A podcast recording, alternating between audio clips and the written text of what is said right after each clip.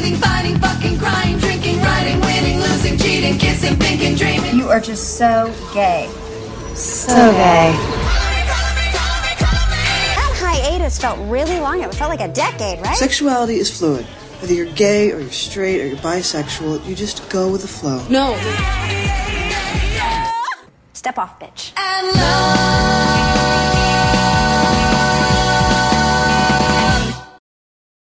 Bienvenue dans Génération The L Word. Aujourd'hui, nous allons débriefer l'épisode 4. 100% spoiler. Je suis Aline, je suis journaliste et j'ai créé I Like That, une newsletter qui analyse la culture pop avec un regard LGBTQ+. Et moi je suis Lauriane, j'ai créé la newsletter Lesbien Raisonnable qui analyse la culture lesbienne. Aujourd'hui on reçoit Kevin Ellerby. Qui est acteur, auteur et animateur. Euh, il a notamment joué euh, dans Clem, euh, qui est quand même un gros gros succès de ces dernières années. Et, au- et là, il a sorti récemment un bouquin qui s'appelle La folle histoire du cinéma. Bingo. Quelle complémentarité. Euh, alors pourquoi est-ce qu'on a Kevin aujourd'hui avec nous? On va Oui, mettre un petit pourquoi peu. on a un homme avec nous? C'est ça. Pourquoi on a un homme avec nous? Quel Euh. vilain, vilain personnage, ces hommes. Homme 6, hein, on précise. Mm. hein. Euh, en fait, moi j'ai eu la chance d'interviewer Kevin au Outdoor de 2000 2018. 2017, c'était les premiers, 2018, c'était les deuxièmes, et 2019, c'était là, au Cabaret. Sauvage. Donc on a le plus grand fan des Outdoors euh, de France. C'est important. pour ceux qui connaissent pas les Outdoors, donc c'est une cérémonie qui euh, récompense les œuvres. La représentation LGBTQI+, dans les médias, que ce soit en podcast, en documentaire, en fiction. euh. Alors, il faut savoir que et Lauriane et moi sommes membres de l'AJL, l'association des journalistes LGBT qui organise cette- cet événement, mais c'est Kevin qui est incollable dessus.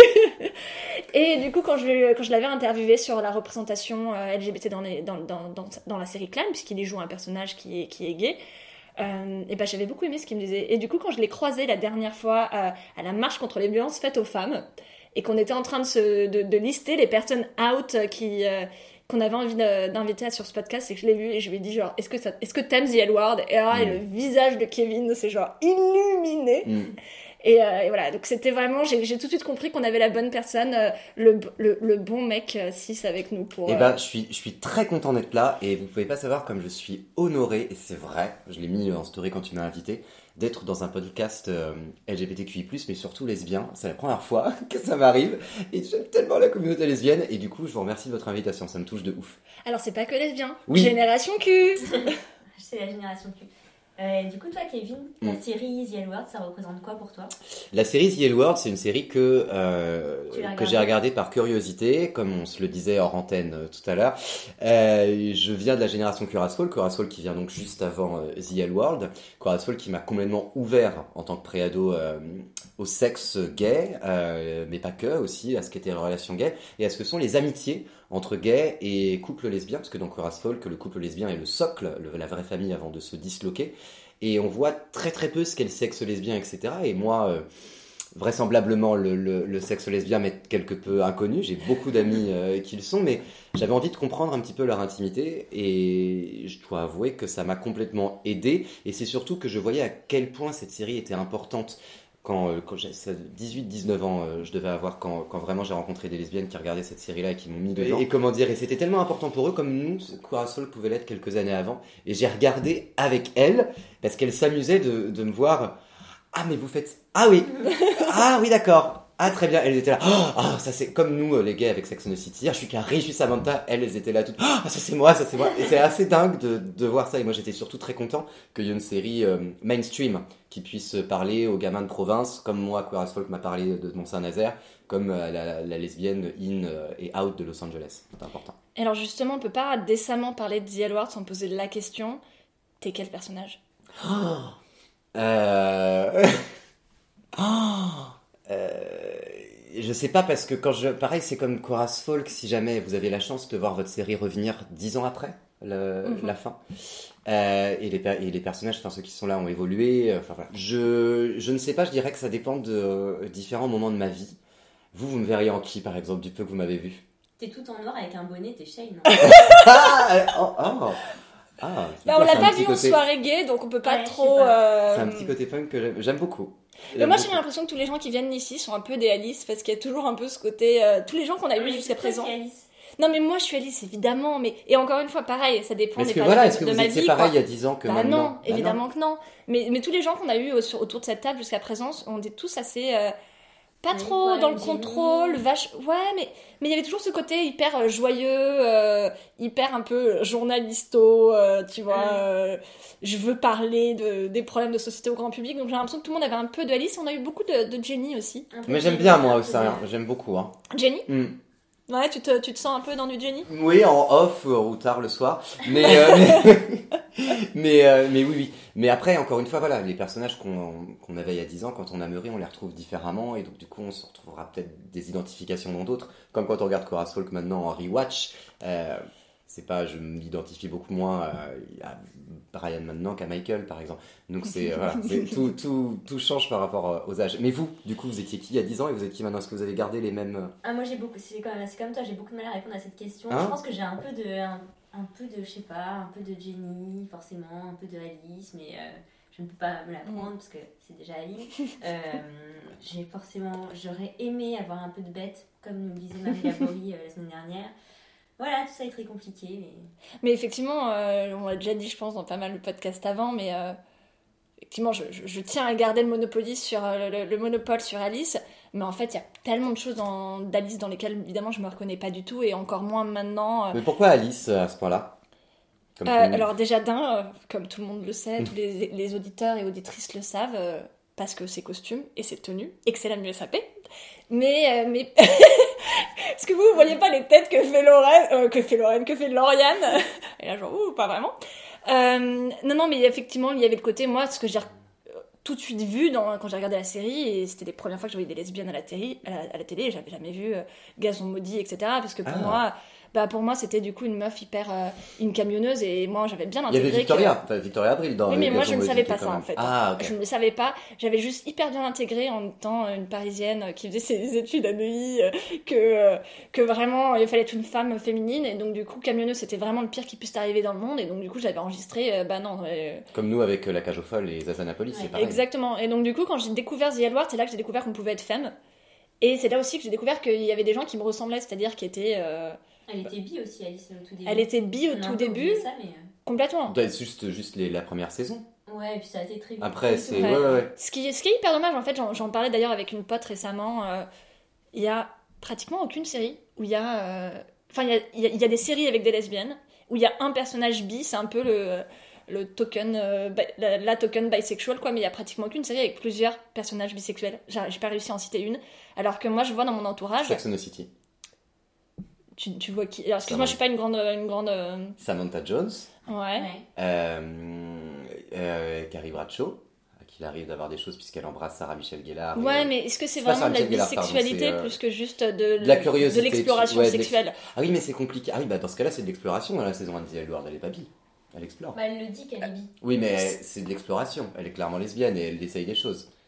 Bah, en tout cas, c'est justement exactement le point c'est que les personnes bis sont pas représentées dans les séries et que. euh, Oui, mais après, le problème, c'est que qu'est-ce que, qu'est-ce la de- bisexualité de. Exactement. Mais ce- et là, ce qui est hyper intéressant, c'est que les, pers- les, les personnages sont devenus bisexuels parce que les autrices ont réalisé que c'était bisexuel. Et c'est là que tu te dis genre. Sense8, elle avait pas beaucoup de personnages bisexuels. Enfin, Parce qu'ils couchent tous ensemble. c'est ça. Oui, Sense8, c'est vrai. Donc euh, euh, ils finissent par euh, Sense8. quand Transparente. Ok, très bien, vous avez gagné. Il y en a un petit peu, mais oui, parce qu'il faut voir le verre à moitié plein et ça avance tellement, t'imagines? On est à peu Complètement, près mais- tous les trois de la même génération, je crois. Voilà, on a, on a la petite trentaine. Voilà. Oh, oh, j'ai 29 ans. moi. Excusez-moi. Oh, je viens d'avoir 30. T'as 31 Non. Ah, ça- plus 32 32 et demi. Nous sommes les Benjamins. Et nous, qu'est-ce que je veux dire? On vient quand même d'une génération où, enfin voilà, on... ce qu'il y a maintenant, quand, enfin, quand on avait 18 ou 19 ans, on était content de voir euh, Willow et Buffy dans euh, Buffy the Vampire Slayer et de voir une scène de magie qui s'apparentait à l'orgasme. Voilà, là on a ce qu'on voit dans The L World actuellement, ce que les gamins peuvent voir, c'est donc voir le verre à moitié plein. Je pense que niveau représentation, on est loin du compte, effectivement. Euh, Il y a des pays, euh, heureusement que, que la piratage existe dans certains pays, etc. Mais, enfin voilà, je trouve quand même en 15 ans, on a fait des progrès extraordinaires. Mais du coup, tout ça pour dire que si je me reconnais pas dans les notamment, c'est parce que je trouve ça très dommage qu'on ait oublié qu'elle soit bisexuelle. Et en fait, toujours dans cette saison, euh, dans cette nouvelle édition de The World, sauf s'il y a des choses bien sûr qui vont se mettre en place progressivement, pour l'instant, il n'y a pas de personnage bi, il n'y a pas de personnage pan. Et, euh, et moi, je trouve ça Ah oui, dommage. ça, c'est raison, c'est vrai. Ça. Et moi, je trouve ça dommage en tant que meuf qui s'identifie, bon, asexuelle, mais ça, j'ai pas trop d'espoir. Je veux dire, à part Bojo- Bojack Horseman, je sais très bien que j'ai encore quelques années à attendre pour avoir des personnages qui ne soient pas en dessin animé et qui soient intéressants. mais pour le côté pan, en revanche, bah, je trouve qu'il n'y a pas grand chose, et c'est ce que je disais avec ma pote. Moi, en fait, bah, autour de moi, que ce soit professionnellement ou amicalement, la majorité des gens que je connais sont plus bi et pan que. Enfin, de personnes LGBT féminines, c'est plus bi ou pan que, que lesbiennes. Et en fait, dans les séries, bah, on est nulle part, alors que. euh, bah, je sais pas, on est La- la- On ce- mérite ce que tu disais sur la, je, je reviens sur ce que tu disais sur la sexualité. Pardon, parce que je pose des questions parce que ça me.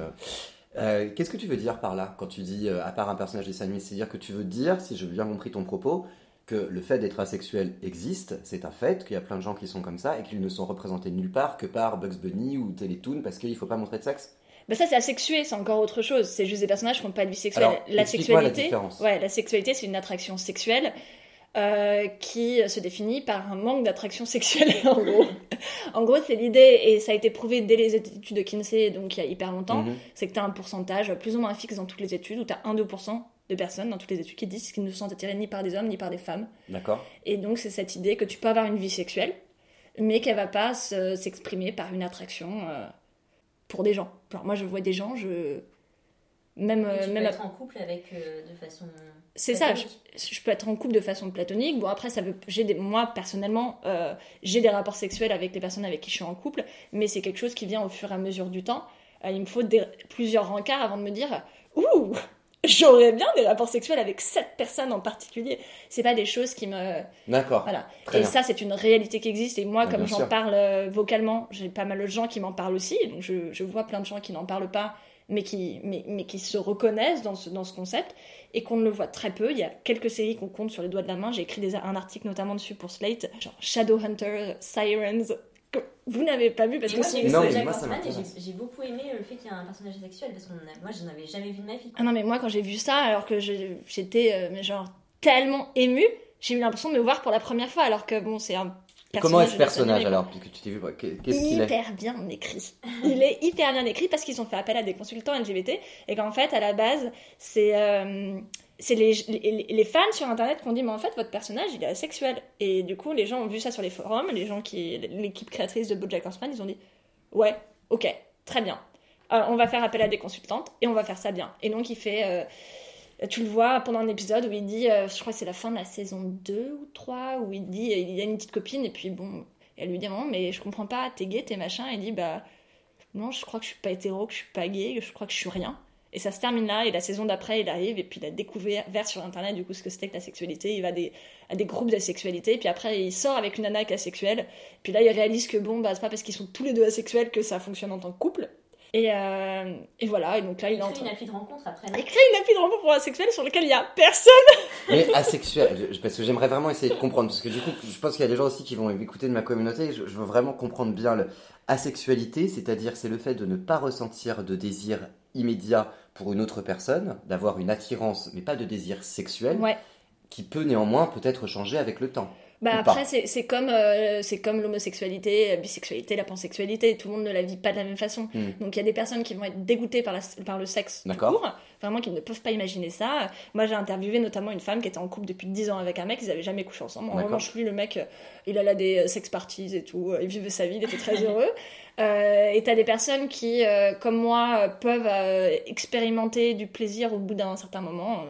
Moi, je me considère demi-sexuelle pour rentrer dans le détail des, des mots parce que, avec le temps, du coup, je peux ressentir d'attraction euh, sexuelle pour des gens, mais il faut qu'il y ait tout un truc qui a été construit derrière. Un euh. processus, De- de- euh, C'est d'accord. une catégorie de la sexualité. Ouais, mais t'as plein de trucs aussi. Euh, je pense que je, considèrent je gris suis- je sexuels. pense que je, je- je te rejoins sur ce principe d'avoir besoin d'un processus avant de ressentir Ouais, Il y vraiment a une... beaucoup de gens comme ça. Bah, il y a beaucoup de gens, mais moi, là où je fais. je- je- Parce que du coup, quand je parle de ça, il y a beaucoup de gens qui me disent, euh, moi aussi. euh, Bien sûr qu'il y a des gens qui aiment pas les plans, les plans d'un soir. Genre, oui, mais est-ce que ça fait de, de, de ces personnes-là des personnes asexuelles? Je sais pas. Encore une fois, c'est comme tous les termes qu'on a dans notre, euh, dans notre communauté, c'est à nous de nous les approprier et de choisir ce qui nous plaît le plus. Mais c'est une différence. Par exemple, si euh, quand vous regardez des films, euh, vous arrivez à être attiré euh, sexuellement excité par des personnages, ou par exemple si, enfin moi, je peux pas regarder de porno m'arrive quoi. plus que dans la vie, moi. Par des personnages ouais, que des gens bah, dans la tu vie. vois, moi dans la vraie vie ça m'arrive pas, à la télé ça m'arrive pas. Même Euh, non, mais dans des personnages de fiction où tu te dis. Oh, Non, mais par par exemple- le personnage, non pas l'acteur, mais le personnage. Toute personne La, qui- la- la personnage. toute personne qui me suit sur Instagram sait que j'ai un problème euh, euh, sur, sur Twitter, sait que j'ai un problème avec Timothée Chalamet. Mais genre, jamais de la vie j'aurais envie de coucher avec Timothée Chalamet, quoi. Ça me juste. c'est- C'est pas possible. Genre, Ah. vraiment, je n'imaginais pas le truc. Et d'ailleurs, euh, quand je. Bien. Tu vois, c'est- c'est- pour moi, c'est un peu ça la différence. Et si je dois me faire des petits rêves. euh, Comme euh, dans l'épisode, il y en a un. voilà. Oui Euh, ça sera jamais. fi- Ça sera jamais. euh, Je peux pas visualiser quelqu'un. Genre vraiment, je. S'il y a un visage, je peux pas avoir de- d'attraction sexuelle pour un visage. C'est pas. C'est pas possible. C'est. Ah, je vois ce que tu veux dire. D'accord, très bien. Oui, oui, d'accord, ok. D'accord. Ah oui, d'accord. Ah si, moi si. si, moi si. Enfin bref, Euh, on est parti très très loin. Ouais, ouais. Donc euh, il y en a deux qui sont pas du tout. Enfin, même tout cet épisode n'est pas du tout asexuel. J'espère que ça s'est bien passé, Aline, quand même pour toi. Euh, oui, parce que euh, parce que on en a beaucoup parlé de est-ce que les scènes nous rendaient toutes choses ou pas dans ces Ouais. derniers épisodes et j'ai trouvé que jusqu'à présent pas trop et j'ai trouvé cet épisode hyper hot. Ok. Je sais pas si vous êtes d'accord avec moi. asexuelle peut trouver cet épisode hot. Bah oui, j'ai quand même, euh, j'ai quand même de, un petit peu, de, un petit peu de libido, même si j'en ai moins que la moyenne. Mais en tout cas, c'est, Bah, c'est que ça, ressemblait, c'est ce qui ressemblait le plus en tout cas au Hellworld qu'on a quitté Oui. il y a 10 ans, dans, euh, cul. où il y avait que ça. Mais après, il faut. Mais là, il n'y a pas beaucoup de cul en soi. C'est beaucoup de, beaucoup de regards, beaucoup de. C'est- ça, ça pue le cul quand même, hein, pardon. mais, mais après, il fallait aussi. Je, je pense que si ça arrive maintenant, et je pense qu'après tous les épisodes suivants, à moins que je me trompe, hein, mais tous les épisodes suivants seront dans la même mouvance et seront de plus en plus chauds, en tout cas dans ce qu'on va voir visuellement. La série, elle a 10 ans, il fallait refédérer une nouvelle génération de lesbiennes, pas montrer on va vouloir aller dans le du cul. Et là, donc, du coup, ils ont reconquis d'autres personnes et ensuite on Mhm. va aller sur d'autres thèmes. Mais là, j'ai trouvé que par rapport aux, aux épisodes d'avant, c'était quand même euh, bien chaud chaud. Enfin, on est passé quand même à les taper au-dessus. J'ai retrouvé un peu euh, le malaise que j'avais à regarder. euh, Oh, il était mal à l'aise. Bah oui, c'est normal. Ce petit Kevin. bah bien sûr, c'est normal, je vois la vie sexuelle de mes copines que je sacralise, moi j'ai pas envie. Mais, euh, mais comment dire, mais du coup j'ai retrouvé un peu cette ambiance très euh, que j'avais moi en tant que gay, euh, de voyeur, ou de ah là là, c'est comme ça que mes amis que je sacralise elles font, ou, ou de sentir ce, ce désir sexuel et tout que j'avais pas dans les épisodes d'avant. Là j'ai retrouvé un Hellworld comme je l'ai quitté. Alors, du coup, la première scène, c'est Beth et Felicity qui sont au lit, le morning after. Ouais, on a toute une série de scènes où on voit tous les personnages au lit Oui. le matin. Et euh, j'ai bien ça aimé. s'appelle. euh, ouais, c'est- Mm. que ça soit plein de. Tout cette- cette- euh, cet épisode, c'était juste ça. hein. C'est genre, ça commence, on voit tout le monde au lit. Ça finit, on voit tout le monde au lit, mais le soir. Voilà, c'est ça. Extrêmement bourré. Mais euh, on commence le matin. Donc, c'est la suite de l'épisode d'avant où Beth et Felicity étaient euh, dans une chambre d'hôtel. C'est ça hein Ouais. Euh, Félicity, qu'on on ne sait rien d'elle. On, on- on sait juste qu'elle est mariée et Qu'elle était mariée. Je crois que son mari veut plus d'elle. hein. ça a créé un petit scandale dans la campagne de Beth. Euh, Est-ce qu'on a bien aimé cette scène? Moi, j'ai trouvé ça cute. Bah c'est des vignettes, c'est toujours intéressant, moi j'aime bien moi, moi aussi. Moi, j'ai trouvé ça cute. Parce qu'en plus, Felicity, ils essayaient de nous intéresser avec cette histoire depuis le début de la saison et on n'avait rien à faire. Parce Ouais, qu'on moi on je comprenait pas, bien ouais. les enjeux, on savait pas qui c'était. J'aime bien. Toi, t'aimais bien Et avant Moi j'aime bien Beth, donc j'aime bien toujours les histoires de Beth qui fait n'importe quoi. J'adore. Bah là, moi, ce que j'ai apprécié, c'est qu'on a enfin vu Felicity et qu'on a vu qu'effectivement, on a enfin pu comprendre que, bah vraiment, elle la kiffe, quoi. Ouais. Enfin, elle la kiffe, Ouais, mais ouais. bon, quand elle lui demande, moi, ce que j'ai noté, c'est que Felicity, elle lui demande, bon, il se passe quoi entre nous deux? Et qu'elle lui répond, euh, là, en ce moment, tout ce que je veux, c'est juste ça, quoi. Genre, C'est juste une- genre ta gueule, on arrête. on- Mm. Right now all I want is this. Euh, ouais, moi, j'ai bien aimé. Et c'était bien filmé, la lumière était belle, le montage était bien aussi. Les vignettes, c'est toujours compliqué parce que. euh, et moi, j'ai trouvé ça euh, beau, pur, euh, changeant un peu de ce que The World faisait avant, dans, ces scènes, dans des scènes comme ça, je trouve, différent, euh, moderne. Et, euh, et ouais, moi, j'ai trouvé ça vachement bien, cette Ouais. petite vignette. Après, on a Shane au lit, et là, on n'était plus du tout sur la même ambiance tendre du réveil, quoi. on est en plein rêve érotique. Bah, on sait pas si c'est un rêve érotique. Au début, moi, j'ai cru qu'elle était juste en train de baisser. Je me suis dit, ah, Ah, Shane, encore une nouvelle nana. Elle après, on comprend, il y a un fondu. Et après, on comprend. Donc Et- il y a un, un petit flashback. Et on comprend, on se doute que c'est un peu son ex, du coup. Moi, c'est ce que je me suis dit tout de Bah, Il y a suite. du I love you, du coup on se dit que c'est pas juste un coup d'un soir. Moi, mais je- Je nous. Ouais, j'ai trouvé ça assez sexy et cute. Moi, je me suis dit, Mais c'est ce un serait son ex Non, juste la scène, je l'ai trouvé sexy et cute. Je me suis dit, c'est une belle scène. Euh, J'aurais peut-être dû regarder ça euh, Mais dans mon lit. euh, sait après à la fin. ah, j'ai- alors, j'ai pas, Pardon, j'avais pas capturé, capturé, capturé ça. Enfin, au début on se demande qui est cette créature et puis après on, on comprend. Et puis on a Finn, euh, Finn et Rebecca qui sont au lit aussi, et, euh, et Rebecca qui lui demande en gros si elle est toujours gênée par le fait qu'elle soit prêtre, et clairement, oui. Hein, euh, Finlay le vit très mal quand même. Et alors que Rebecca lui dit, moi j'ai des sentiments, etc. Et Finlay elle est là, genre, bah. Euh, t'es prêtre. Elle va, elle va répondre euh, à la porte qui sonne. Ouais, parce que du coup, elle vit toujours. Parce que ça, encore une fois, ça fait partie des grands trucs euh, de The qui va très très vite euh, dans, dans la gestion de ses personnages. Parce que, Trop vite. hein, on a saison 1, euh, épisode 1, Shane qui dit genre non, mais il faut que tu dégages. Et puis, on n'en parle plus du tout. Et là, maintenant, on en est arrivé à Finlay qui lui apporte son petit déjeuner au lit pour, euh, pour son anniversaire. Et, et, et Shane qui est tellement contente qu'elle lui dit merci. Ah, d'accord. Et aussi, tous les meubles sont arrivés. Ouais, tous les meubles sont arrivés. Tous les meubles sont arrivés. Ouais, il lui apporte un panier, un panier cadeau d'anniversaire parce que Shane a 40 ans. Et figurez-vous que donc l'épisode est passé hier. Et hier, c'était aussi l'anniversaire de l'actrice Kate Manning. Ah Alors attention, on dit Kate Manning. Ma- Manning Manning Alors, on n'a pas très bien compris, mais il faut écouter à ce propos le podcast de RuPaul. Où, euh, What, what, what, what, what, what, what Pardon. Attends, tu peux pas lancer des trucs comme ça, ma chérie, sans... Le podcast de RuPaul? Bah oui, Elle a un podcast? Ah non, non, Bah, mais bien attendez, mais, sûr. mais je suis, je fais, mais j'ai- je n'ai que des choses à découvrir. Je n'ai jamais entendu le podcast de RuPaul. Mais non, mais regardez, mais, c'est, mais c'est génial. ouais. Et un podcast dans lequel elle parle aussi de tout ce qui est. euh, Kate, euh, donc on sait pas, Man- Manning. Ouais. Parce que nous, on, on disait toutes morning, Morning, comme en anglais. euh, Moi, j'aurais genre, dit Kate Manning. Gémir. Mm. Moi, Kate Jamison, Kate Jamison, ça lui allait très très bien. Ouais. Et en fait, euh, en fait, elle a Il y, a, expliqué. ouais, il, y a, il y a une petite subtilité entre le A et le E. Enfin, c'est très compliqué, c'est l'anglais. Voilà. Mais euh, écoute cet épisode, il est Ah, très C'est bien. avec Michel Visage. Et co- co- quel est le format de ce podcast? C'est combien de temps? Euh, c'est assez long, hein. c'est long une heure et demie. Ah, Trop bien Enfin, je dis ça, on va sûrement durer une heure et demie. mais- mais, mais non, mais c'est bien, plus c'est long, plus c'est bon. Mais euh, qu'est-ce que je veux dire? Ah super, et ben j'écouterai ça. Non, je savais c'est- pas du tout que RuPaul avait un podcast. Je vais Et c'est là hein. aussi où on en sait un peu plus sur la vie amoureuse de Kate Manning. Oui. Et, euh, et on, a, sent- on a appris qu'elle était mariée avec euh, la, la musicienne de CSS. Ouais. Et euh, Ah. qu'au début de The L Word, quand elle a commencé à tourner première, enfin, le- la première saison, elle se pensait hétéro.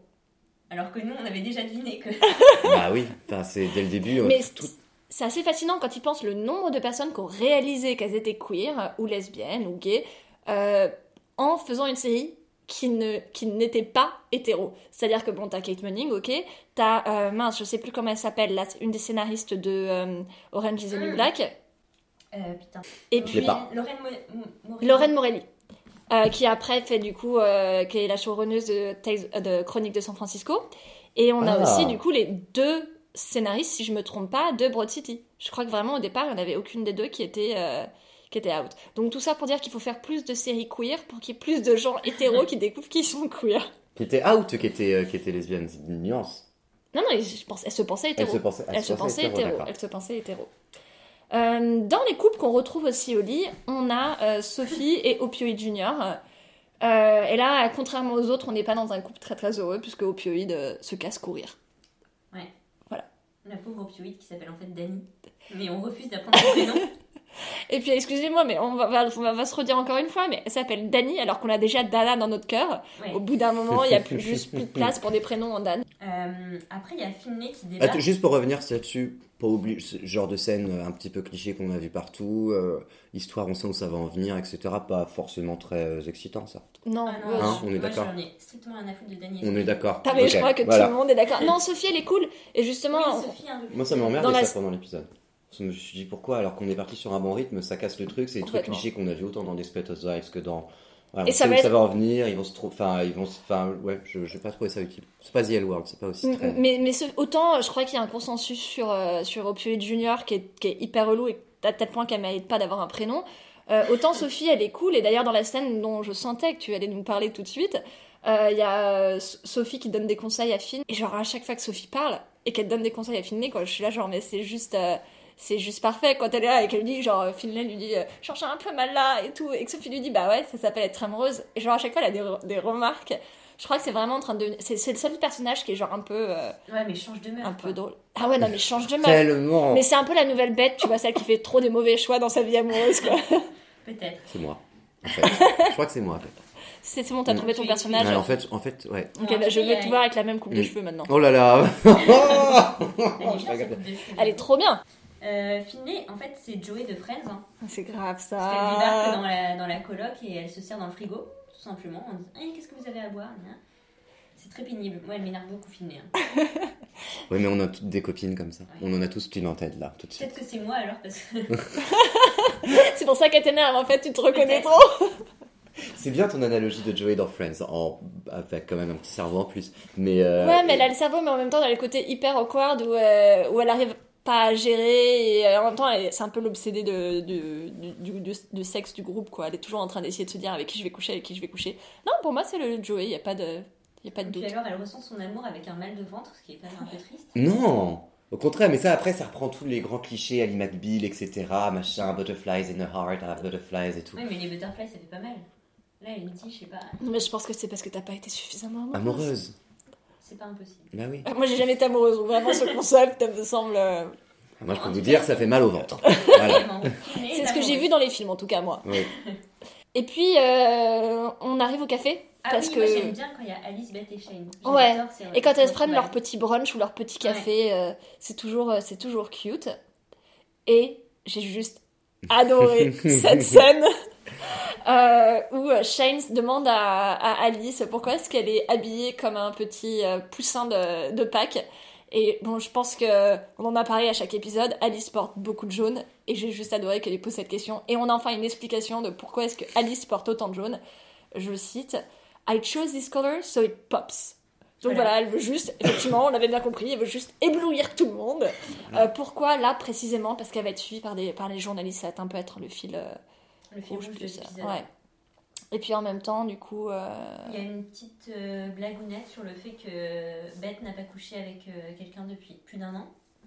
Mais sauf que là, elle revient de, de, de la chambre d'hôtel avec Felicity. mais personne ne le sait. Personne ne le sait. Donc voilà, Beth était un peu dans un désert sexuel et moi ça m'a rendu un peu triste, mais en même temps, ça va mieux. Je crois que j'aime beaucoup Bête en fait, pour répondre à votre question. Non, mais c'est vrai, en fait. C'est Ah, plus, plutôt. Ouais, je crois que j'aime beaucoup Bête. Mm. Mais Beth est formidable. Ouais. Beth défoncée dans cet épisode est formidable. On y reviendra. Sachant que dans tous les épisodes, on a parlé du fait que Beth fut un temps fumait beaucoup de joints. Ouais. Donc là, c'était c'était bien de l'avoir. Euh, mais marrant, non, mais justement, non, là, c'est l'épisode nostalgie, nostalgie de. Il faut savoir qu'on est en train de, de boire notre petite bouteille de Oui. vin, donc euh, les mots vont être de plus, en plus difficiles à prononcer. Mais oui, on Donc là, c'est l'épisode nostalgie, c'est logique, c'est les 40 ans de Shane. Euh, et puis, c'était aussi euh, un bon pont entre, entre, entre les anciennes saisons et celle-ci. Et donc là, c'était, je pense, le moment le plus émouvant de, Ouais, de l'épisode. le bar s'appelle. C'est au, au Janus. Au Moi, ce que j'ai to pas Janus. Ouais. Mais euh, vous avez pleuré? Non, J'ai pas pleuré. pleuré, mais j'ai été, euh, j'ai été émue. Euh, Moi j'ai fait oh. Oh, c'est ça. C'était l'épisode où tu faisais des petits bruits en regardant Oui. l'épisode. C'était un peu du fanservice cette scène. Grave, Bah, mais tout était du fanservice, fanservice. Hein. Easter egg même. C'était touchant, c'était. Non, c'était bien. Et puis moi je, je m'attendais pas du tout, enfin j'avais pas vu les teasers que j'ai vu après. Mhm. Et euh, ouais, ça m'a touché en fait. Mais Tout alors, est pour- du fanservice, par contre, je suis pas d'accord avec toi parce que je trouve qu'ils arrivent quand même à fédérer euh, une nouvelle génération avec des histoires qu'on. Et tout en séduisant une autre. C'est du fan. Enfin, je, je trouve. Il n'y avait pas besoin de connaître euh, toute l'histoire de Dana pour. euh, Enfin, je veux dire, tu regardes cette scène, si tu connais pas Dana, tu te dis, bon, bah, il s'appelle Dana, et pour une raison que je ne comprends pas, Ouais. trouve ça cool. Mm. Il y a aucun moment, je pense, où les gens qui n'ont pas regardé les premières saisons, je pense qu'honnêtement, ça doit être moins de 1% des gens qui regardent cette, cette saison, hein, mais euh, euh, où, où elle serait paumée. Euh, moi, il y a un- vraiment. Le truc qui m'a questionné sur, ce, sur cette scène, c'est pourquoi elle porte des lunettes de soleil? Alors, ça, c'était. euh, parce qu'elle pleure. bah, mais moi, j'ai envie de les voir qui pleurent. j'ai envie Mais de voir leurs oui. yeux. Bah justement, enfin c'est quand même tout l'intérêt, c'est quand même on est censé voir des actrices qui jouent, on a envie d'être ému, et donc là il y a toute une barrière qui se fait entre nous. Euh, soit, disant, soit dit en passant, Alice avait des très belles lunettes de soleil, mais bon, Évidemment. évidemment. Alice, of course. Et Shane avait genre des sortes d'aviators, évidemment, parce que Shane est... genre- Non, ça m'a pas dérangé. Moi, je trouvais ça plutôt sobre et tout, le coup des. Non, non. Je trouvais que c'était une belle scène, moi. Il n'y avait pas besoin de plus, au contraire, plus Il ça aurait peut-être été. de- d'enlever les lunettes de soleil pour Bah, toi. Ouais, les Mais ça aurait peut-être barres, été too much en fait. euh, Je trouve que quoi. justement ce qui rend ça émouvant, c'est que c'est sobre.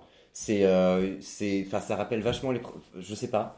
Toi, enfin, je trouve que imagine tout, ça aurait fait trop sexe. Non, ça c'était sobre, c'était bien, c'était ni, ni trop, trop, ni trop. Donc en fait là on voit que Kevin en train, qu'acteur aime bien porter des lunettes de soleil pendant ses, pendant ses, ses scènes, oh putain, Ça va être bien en montage, ça. pendant ses scènes pour ne pas montrer qu'il ne sait pas jouer. Non, c'est pas, non, c'est pas ça, mais ça peut être parfois. Je peux t'assurer que si tu as des lunettes, ça m'est jamais arrivé, hein, mais euh, je pense à des acteurs mythiques, ça peut, avec des lunettes de soleil, enfin, le l'aura peut dégager tellement plus que avec. euh, Moi, j'ai trouvé que cette scène était parfaite comme ça. Je l'aurais pas fait autrement. Ok.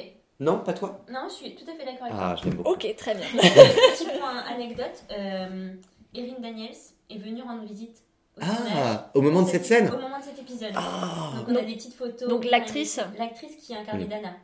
Eh ben, ça, je l'avais pas vu sur internet. Est-ce que tu pourrais le partager en oui, story il faudrait euh, que je retrouve. ah. Et euh, j'ai vu un tweet qui, était, qui m'a semblé très pertinent, c'est que ça serait pas la pire ficelle scénaristique de faire revenir Dana d'entre les morts. Parce qu'avec The on a tellement eu, on a tellement vu tout et n'importe quoi qu'il pourrait nous Ah, mais faire ça, ça. quand même.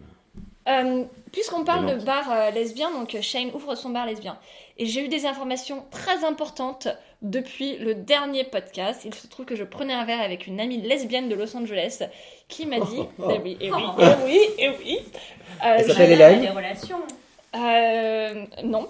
Euh, non, c'est vraiment pas le genre d'amie que j'ai envie d'avoir. Euh, Ah, oh, ça oui. faudra qu'on en parle en antenne. Oui, je suis une anti-Hélène. Oh. Euh, non, donc elle me disait que à, L- à- LA, depuis quelque temps, il y a un renouveau de, des bars lesbiens. Et elle m'a notamment cité le bar euh, Franca, qui fait une soirée qui s'appelle Divorce Divorce. Donc après avoir fermé tous les bars, les bars euh, renaissent, euh, les bars lesbiens renaissent euh, des- de, de leurs cendres parce que bah, les lesbiennes et les femmes queer ont besoin d'endroits pour aller choper entre elles. C'est bien, et non pas sur des bien. applications, ce serait bien que ça arrive rue des Écouves, dis donc, euh, ça renaisse, que les bars renaissent de leurs cendres. Euh, mais cela dit, euh, j'ai vu euh, une petite annonce sur, euh, sur Instagram. Si vous êtes chef, euh, chef cuisinière, euh, le futur lieu, la Constellation, qui sera un lieu queer plutôt féminin, Ah, qui sera plutôt, un- si j'ai bien compris, un, un lieu moins alcoolisé que, que, que les soirées de la Ouette ou que le, vel, ou que le Velvet. Velvet est un endroit queer, hein, rue Saint-Honoré. Hein. Euh, Un, pas- endroit c'est queer, mais tu pas- parlais d'autre chose. C'est pas au Velvet du tout dont je pensais. C'est pas grave, on va couper. La soirée. euh, Ah non, faut pas couper Le rabbin m'a dit ça petit déjà. Pardon. Oh. Le, euh, la boîte le 3W Non, pas le 3W, la boîte culte. Le pulp. Le pulp. Ah, le pulp, oh les soirées que j'ai fait là-bas. Donc, Constellation. Oui, alors euh, Constellation. sera donc un lieu beaucoup moins euh, alcoolisant, si j'ai bien compris, que le pulp ou euh, la mutinerie. Et il y aura euh, du coup une cuisine, un restaurant, etc. Mais ce Donc, sera où? Et ben pour l'instant, on n'en sait pas plus. Elle a juste balancé qu'elle avait enfin euh, trouvé un lieu puisqu'elle cherchait euh, une cuistotte. Et qu'elle est tellement désespérée qu'elle est prête à prendre juste une alliée. Mais bonne nouvelle ou pas bonne nouvelle? Bah, hyper bonne Ah, hyper bonne nouvelle. Ça va être un lieu, euh, du coup, qui Ah, est. mais sans alcool. Bonne nouvelle sans alcool. Non, mais je, je pense qu'il y aura de l'alcool, mais je veux dire, c'est pas des soirées. Et ce qui, moi, en tant que personne qui sort pas en boîte de nuit, euh, déjà, je pense que le fait que j'ai dit boîte de nuit vous dit à quel point je ne sors pas le soir. Euh, moi, je trouve ça cool parce que ce que Après, je- c'est vrai qu'il manque un endroit lesbien où euh, voilà, la Bah, tu vois, un truc pour voilà, faire un le brunch, 3W. euh, pour prendre le café, le thé. puis je sais que, et lui, ayant déjà un peu parlé, qu'il y aura probablement des, des petites activités, des petits trucs. Quelques voilà. petites activités. Quelques petites activités. Moi, je continue à vous dire, hein, en tant que tricoteuse, je veux des ateliers tricot queer. Ça existe au centre LGBT Paris Ah bon? Bah bien sûr, Hervé Latapi, le directeur qui fait ça.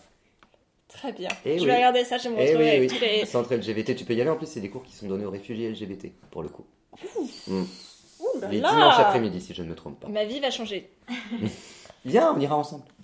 Tu tricotes? Bah, bah, non, Bah, mais tu je vas t'y mettre Avec plaisir. Bon, revenons à nos moutons. Oui, Alors, ils font pas du tricot, c'est euh, Beth et Dani qui sont en train de s'occuper de la campagne. Et il y aura un problème de Excuse-moi, téléphone. mais cette transition J'ai essayé. Euh, oui, il y a eu un petit échange de téléphone entre Felicity et Beth euh, ce matin à l'hôtel. Alors, moi, quand j'ai vu ça, j'ai franchement éclaté de rire intérieurement, pas vocalement, mais intérieurement. Parce que je crois que c'est un truc de lesbienne. Genre, à mon avis, il y a un truc de lesbienne quadragénaire qui sait pas gérer ses téléphones et qui change ses trucs. Euh, dans l'épisode spécial de Noël de Good Trouble, qui est du coup la suite de The Fosters, qui sont, j'en ai déjà parlé, des séries inédites en France avec euh, euh, deux mamans lesbiennes qui ont du coup plein d'enfants et, Good Trouble suit les enfants Et et là, exactement, elles ont exactement le même problème où elles ont le même iPhone et donc du coup elles se les échangent et donc euh, la mère métisse qui fait de la politique ça n'a bien évidemment aucun rapport avec Beth, hein, on voit bien qu'il y a une grande originalité des scénaristes, découvre du coup qu'elle a pris le téléphone de sa femme et que sa femme veut se casser. Donc Good Trouble avait déjà cette ficelle scénaristique de l'échange de téléphone Entre lesbiennes. entre lesbiennes. Parce que les lesbiennes ne savent pas reconnaître des téléphones. Ah, pourtant le fond d'écran, enfin bref. Mais euh, moi j'ai bien aimé cette ficelle euh, scénaristique. Je trouvais ça assez malin. Enfin simple, mais euh, malin. Mais alors, en revanche, ça a amené à quelque chose qui m'a semblé être hors caractère, encore une fois, que Zopioid Junior. Vraiment, il y a juste un problème avec ce personnage. Elle est insupportable, mais surtout, son personnage n'a aucun sens. Rien de ce qu'elle ne fait, de ce qu'elle fait, n'est cohérent avec ce- qui elle est ou ce qu'elle a fait dans les personnages précédents. Donc là, tout d'un coup, opioïdes, Madame a une morale. Madame a une morale. Madame engueule Bête. Bête qui est quand même toujours la, la, Mais c'est la vrai que meuf je suis qui tellement tient bête. tête. Plus je vois ça, plus je me dis, mais tellement. Mais oui, mais t'as raison. Donc Beth tient, tient tête à tout le monde, mais là il y a Opioid Junior qui lui dit Mais ça va pas, t'es en train de mettre ta, ta carrière en risque, etc. Et là elle est là genre Oh t'as raison, t'as raison, j'ai Mm. oublié que j'étais une femme forte.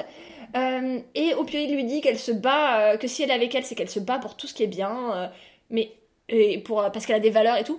Meuf, il y a deux mois, même pas deux mois, tu vendais des drogues à des gens qui n'avaient pas besoin de drogue et t'étais responsable de la crise des opioïdes aux États-Unis qui font des milliards de morts. Peut-être pas des milliards, des millions, ça fait déjà beaucoup de gens. Et je dis, mais à quel moment. Enfin, genre, ça n'a pas.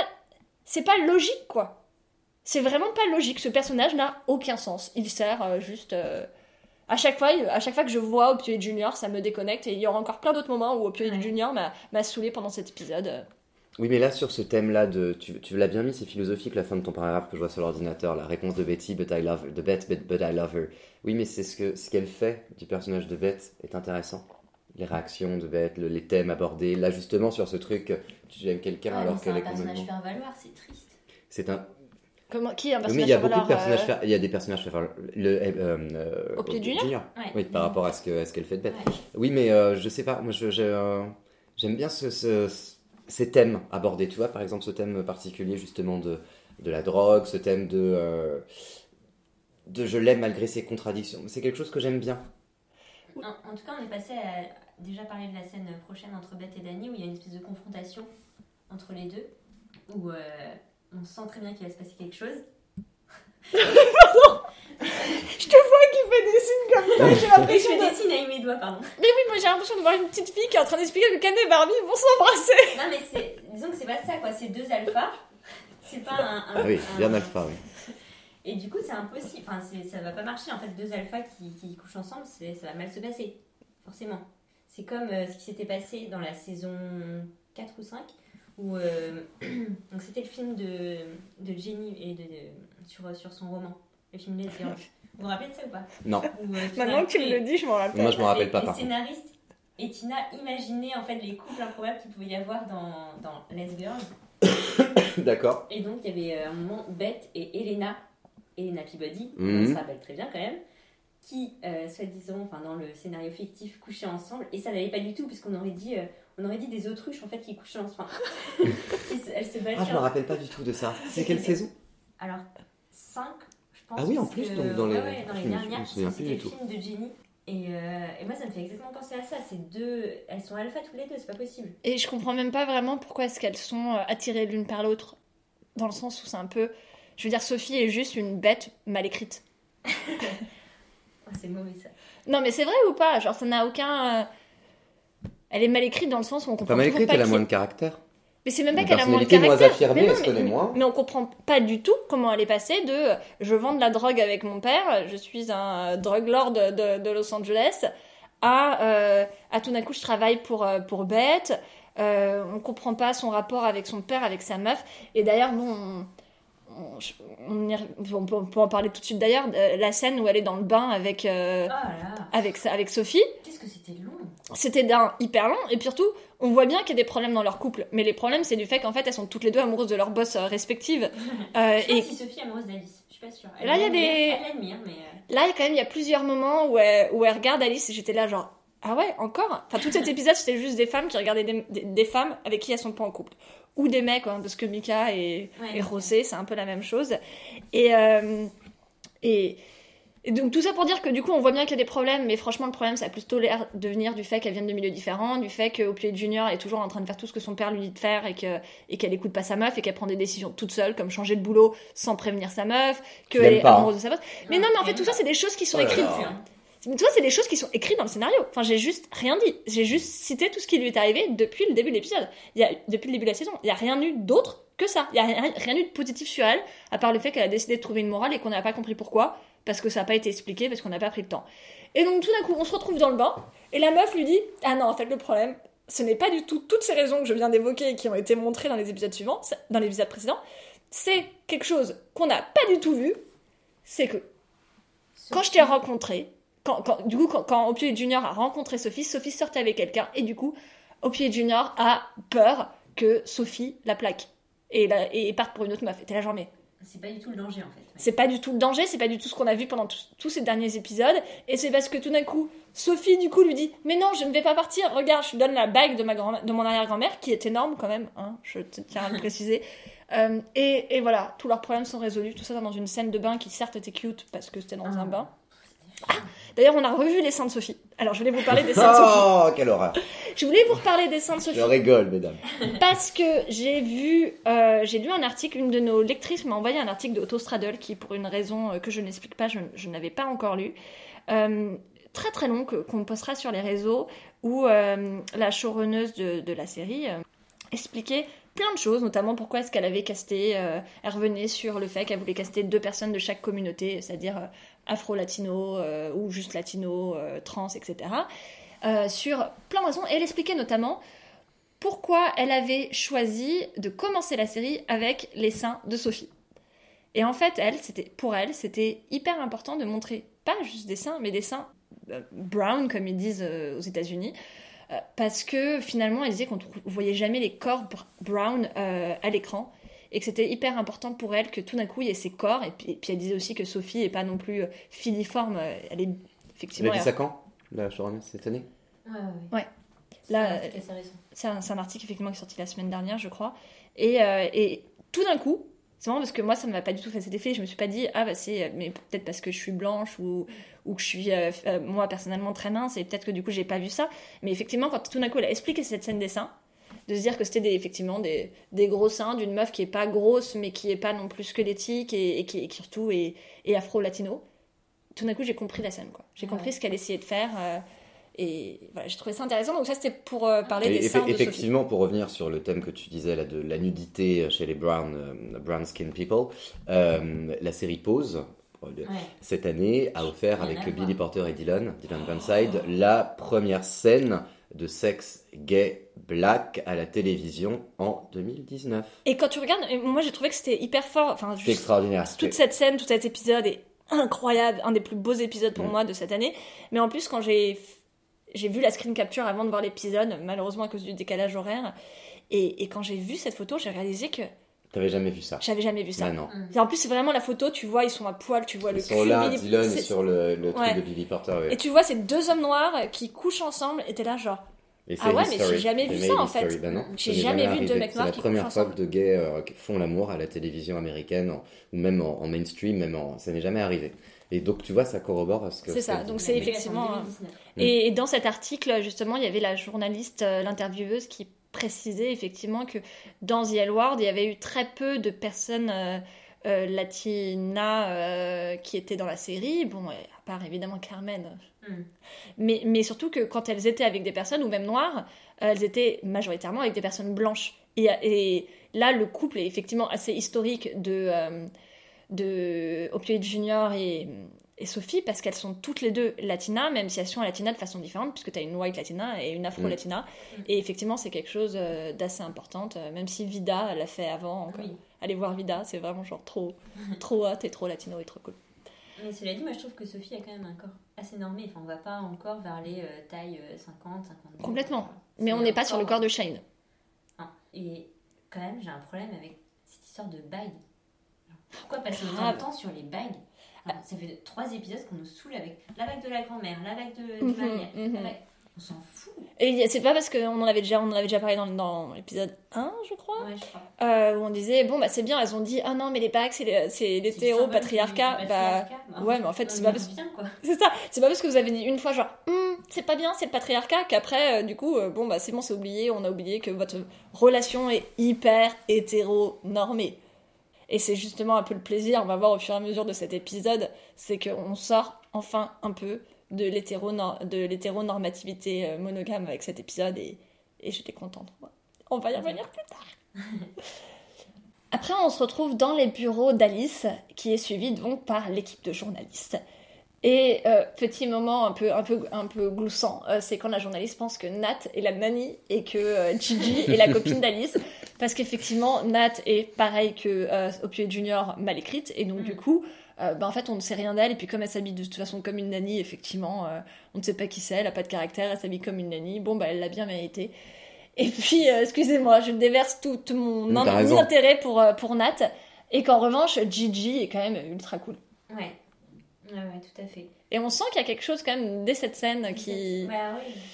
hein, ce rapprochement qui se crée entre toutes les trois. euh, Ah. C'est trouble. Ah bon? Ah bon? Ah Bah, bon. Ah, Ah. Oui Non, t'as pas vu ça? Non mais non, mais je, je, je, tu vois, je vois pas. Ah bon? Ah mais tu vois, c'est son, son regard de mec ça. Il a pas, il a pas senti C'est bien la première fois de ma vie qu'on me dirait ça. hein. Mais euh, qu'est-ce que je vais dire? Non, j'ai pas vu. J'ai pas vu ça. euh, J'ai pas senti de. Moi j'ai senti quelque chose de, prochain. de trouble. On reste sur L'émission d'Alice. Euh, et j'ai plein de questions. Alors vraiment, en tant que journaliste, euh, j'ai plein de questions. Déjà d'un, je comprends toujours pas quelle est l'émission de Alice. Est-ce que c'est un Hélène euh, non, moi j'ai show compris, c'est un, un show du soir. C'est un Jimmy Night Fallon, show. Ouais. Ah, un late night même. Ok, un late mais- night, c'est du 23h minuit. D'accord, mais qui du coup est pas destiné à un public majoritairement lesbien. C'est déjà un public euh, de chaîne mainstream, mais euh, tard. Ok, donc c'est le Hélène DeGeneres quoi. Non, Hélène DeGeneres, c'est à 16h que ça passe là-bas. C'est plus. euh, tu as raison, c'est plus Jimmy Fallon euh, ou des choses comme ça. Parce que alors là, clairement, elle invite un mec qui est euh, cis, hétéro, blanc. euh, Ouais, mais c'est le candidat qui est euh, le- l'opposant de Beth. Du coup, elle- forcément, elle doit l'inviter. parce que- Ouais, mais je me suis vraiment demandé ce qu'il foutait quand même Ouais, sur ce plateau clair. parce que c'est pas une émission Miguel politique. C'est ça. Et tout d'un coup, là, tu passes à lui et t'es là genre, hein, pas que, quoi enfin, fout quoi. Et puis après, donc, pire présentatrice d'émissions euh, politiques euh, Oh. jamais, euh, jamais imaginée, parce que Sophie lui dit donc de l'interroger Ah sur oui. le manque de diversité de, de- de son candidat. Elle lui répond Can I do that? Euh, Yes, and you should. Genre vraiment, euh, ouvre un bouquin sur la présentation d'émissions politiques ou Non, d'émissions pense tout court. voulait le faire, mais après, dans, dans, dans la réalisation, elle a pas du tout. euh, elle a parlé de. Elle a fait ce qu'on lui a demandé quoi. Ouais, parce que Drew, donc le, que Le- j'ai envie d'appeler Drew Bill, parce qu'il est franchement débile, Le méchant.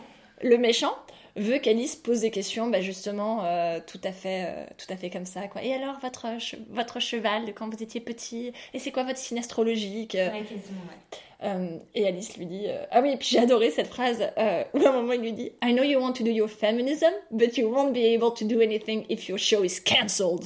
Donc c'est vraiment le, le mec, le cis pou- plein de pouvoir qui, euh, qui comme impose, euh, le qui impose producteur règles. par excellence, qu'il soit américain, français, euh, le producteur par excellence. hein. Tout à fait. Ça, c'est du gros fanservice, ces scènes, euh, ces scènes de, Late Late Show. Je pense que le, le- les showrunners savent très bien la cible qu'ils ont dans The L World. Ils cherchent une nouvelle cible, jeune, jeune lesbienne, de communauté, donc intelligente, etc., cultivée. Mais aussi, il y a celles qui ont grandi, qui travaillent beaucoup, beaucoup dans les médias, euh, beaucoup dans la culture, beaucoup dans le marketing, la communication. Et ces genres de scènes-là, moi, j'ai vu ça comme du fanservice par rapport à la cible L World et notre génération, j'ai trouvé. Dans tout cet épisode, c'est ça que t'as trouvé qui était du fanservice? Parce que toutes les autres scènes non, non, étaient pas du du, non, fanservice. non, non, pas du fanservice dans l'histoire, mais du, on va coller à, euh, au genre de métier que font la plupart de nos téléspectatrices. Ouais, j'avais pas vu ça. Et comme beaucoup- ça. Je sais pas parce que je pense que toutes les lesbiennes, littéralement, quel que soit leur métier, Ah, ce mot, regardent sur le, ce mot du producteur euh, sur le féminisme, ah, pas sûr de ça. Je suis pas sûr de ça. Tu Je pense qu'il y a penses pas que énormément. toutes les lesbiennes regardent beau- The World Je, je n'ostracise pas, mais je suis persuadé que il y a une part beaucoup plus importante dans les gens qui font partie du milieu du marketing, de la communication, des médias, euh, de la culture, qui regardent The L World, que d'autres qui vont plus euh, se satisfaire, j'essaye d'être le moins condescendant possible, qui vont plus se satisfaire de la représentation lesbienne dans Plus belle la vie ou dans voilà. Je, je pense vraiment pas qu'il faut le dire. Auditrice euh, boulangère euh, qui travaille dans la finance, dans la banque, euh, dans l'administration française, nous vous demandons d'envoyer des messages à at Kevin et la Non, non, mais alors peut-être pour la cible américaine. On va re- repréciser. Moi, j'ai trouvé quand même que c'était. euh, Les- Je sais pas, moi, c'est moi qui ai, pensé, qui ai trouvé les ça. pauvres américains qui n'ont pas plus belle la vie en plus. Je peux rien dire là-dessus. alors, mais- continue. Mais je suis honnête, euh, Mais oui, dans ils ont raison. ces séries, il y a des choses bien dans Plus belle la vie et toutes les autres. euh, Mm, Tout à fait. Mais Euh, Cela dit, Sophie est quand même assez admirative d'Alice, donc ça rejoint ce que tu disais tout à l'heure sur euh, son regard euh, un amouré vers Alice. Ah Oui. Parce que euh, même si elle lui pose pas de questions sur la diversité de son équipe, elle pose une question sur le féminisme et sur. Mais alors là, encore une fois, Alice, pire présentatrice, et en tout cas pire journaliste, heureusement qu'elle n'est pas ré- réellement journaliste, parce que quand le mec lui répond assez à juste... Je sais plus qu'il il, il lui sert quand même une réplique qui est pas mal en lui posant des questions sur Beth. Et, et là, Alice qui part, euh, genre, euh, en cacahuète, qui sort, genre, euh, non mais Beth, elle s'est excusée, and I believe her. Et t'es là, genre, J'ai fait confiance. Non mais en fait t'es juste en train de dire euh, littéralement aux gens genre je ne vous prends pas enfin je ne vous traite pas de la même façon. Toi je ne te crois pas. Elle je te cro- elle je la crois. Enfin Ouais. ça n'a juste aucun sens. Genre vraiment son émission quand elle fait des jeux de mots c'est de la merde. Quand elle essaie de parler de politique c'est de la merde. Il faut vraiment qu'elle change de métier et je Non, non, comprendrais. Attendons. Non, non, il faut qu'elle continue à inviter des guest stars. D'ailleurs, Kevin, est-ce que tu as des pronostics sur les prochaines stars qu'elle Que- pourrait inviter dans son show? Hmm, maybe Ellen? Ton ami. Ce serait très drôle. Portia? Aussi. Portia, Ah ouais. ce serait peut-être plus d'ailleurs euh, plus logique que ce soit Portia de Rossi. Euh, je pense que Hélène DeGeneres est beaucoup trop snob pour accepter Attendez, attendez les filles, le, le- moi je pense que le fait qu'on voit énormément de scènes là-bas, etc. Attendons, je pense que plus la saison va continuer, plus ça va être un arc narratif intéressant et vraisemblablement il va se passer des choses dans cette émission. Puis sinon on nous la montrerait pas comme ça. Donc attendons. euh, Oui et non, parce que quand même, c'est ce qu'on s'était dit, nous, quand on a vu l'épisode avec Megan Rapinoe. Euh, maintenant, dans le quatrième épisode, on a eu une guest star. Donc bon. Ouais. Mais là, il y, a- il y a combien d'épisodes là Il y en qui a vont huit. aller Ah 8, je pensais que c'était 10. Non, On non, a- c'est que 8 et euh, Megan c'était la plus grosse co- guest star. Ah. Donc euh, moi, j'attends toujours de voir euh, d'autres guest stars, quoi. Ça aurait été cool d'avoir une guest star par épisode, mais... euh, On ne sait toujours pas si ça a été renewed? Enfin... Genre, Genre... on l'aurait su. Ouais, enfin, franchement, quelle est la probabilité que ça soit pas renewed Bah, Les audiences, quelles sont les audiences? Je sais pas du tout. Je sais pas du tout, mais j'ai du mal à imaginer que... Oui, mais si tout le monde ne regarde pas comme nous euh, sur Canal Plus Série, je rappelle que c'est en US Plus 24 hein, euh, dès la, diffusion, le lendemain de la diffusion au VOSTFR. Mais euh, oui, dans, aux États-Unis, je suis pas forcément sûr que ça fédère, euh, ça fédère beaucoup dans le monde entier, mais beaucoup en pirate. hein. Faudra que tu regardes les audiences. On n'a pas parlé de Kit. On a oublié de parler de Kit qui. On a enfin la révélation. Pourquoi Beth oui. décide de, de, de, de faire la campagne pour euh, maire de Los Angeles? Pendant encore un autre clash entre Opioid Junior Ah. et Beth qui n'a pas de sens parce que Beth est plus forte qu'Opioid s'il fallait gagner. C'est est ça. tard, la fin. Allez-y, s'il vous plaît. Euh, ouais, on est quand même un peu triste parce qu'elle est morte de- d'une overdose Voilà. d'héroïne, pas d'opioïdes. Oui, enfin... D'accord, mais dans tous les cas, on, est, on peut quand même dire avec, euh, on, peut, quand même- on peut quand même dire que notre euh, prognostic était juste et que nous avons bien évidemment deviné ce que cette série cousue de fil blanc essayait de nous dire depuis le premier épisode. Ouais. T'aimais bien Kit, Kevin? Oui. Doré Kit. Ouais, Icône. Bah, icône déjà juste l'actrice en elle-même, euh, genre euh, iconique quoi, c'est la Black Exploitation, c'est euh, Jackie Brown. Jackie Brown, c'est c'est tout Extraordinaire. ça faut quoi. voir ce que ça, ça faut- icône ô combien importante de la culture quoi dans les années 90, mais très très très importante. On peut pas savoir, on était petits, mais euh, c'est- c'est c'est pareil, ça a fédéré. euh, le fait qu'elle soit dans cette série a ramené toute une autre génération, de 20 ans de plus que vous, Ouais. là-dedans. Très important. Et ça, j'ai écrit un article justement sur les hétéros qui Ah. regardaient The L Word et j'ai eu des témoignages de personnes qui me disaient bah moi j'ai regardé parce que parce que pas me dire parce que Black Exploitation parce que je la trouvais trop cool et je me suis dit mais qu'est-ce qu'elle fait dans cette série? Et je veux la voir et aussi Si, bien oui. évidemment parce que Jennifer Beals euh, jouait dedans donc c'était vraiment il y a toute une génération de personnes et notamment de personnes hétéros qui ont Mm. regardé parce que pas me dire parce que Jennifer Beals Jennifer Beals qui euh, fume des joints avec Shane euh, dans sa cuisine. Ah oui, sainte chose. Enfin, tant mieux, enfin, oui, elles ont raison. Ça, ça a l'air assez fort puisque Beth, qui quand même nous a habitués à fumer pas mal dans les précédentes saisons, semble défoncer dès la première latte. oui mais apparemment elle- ça fait longtemps qu'elle a plus fumé Ah oui bah depuis qu'elle est devenue maman a priori euh, Ah ouais, ouais, ouais, c'est ça. elle essaye de montrer le bon exemple Oh, comment.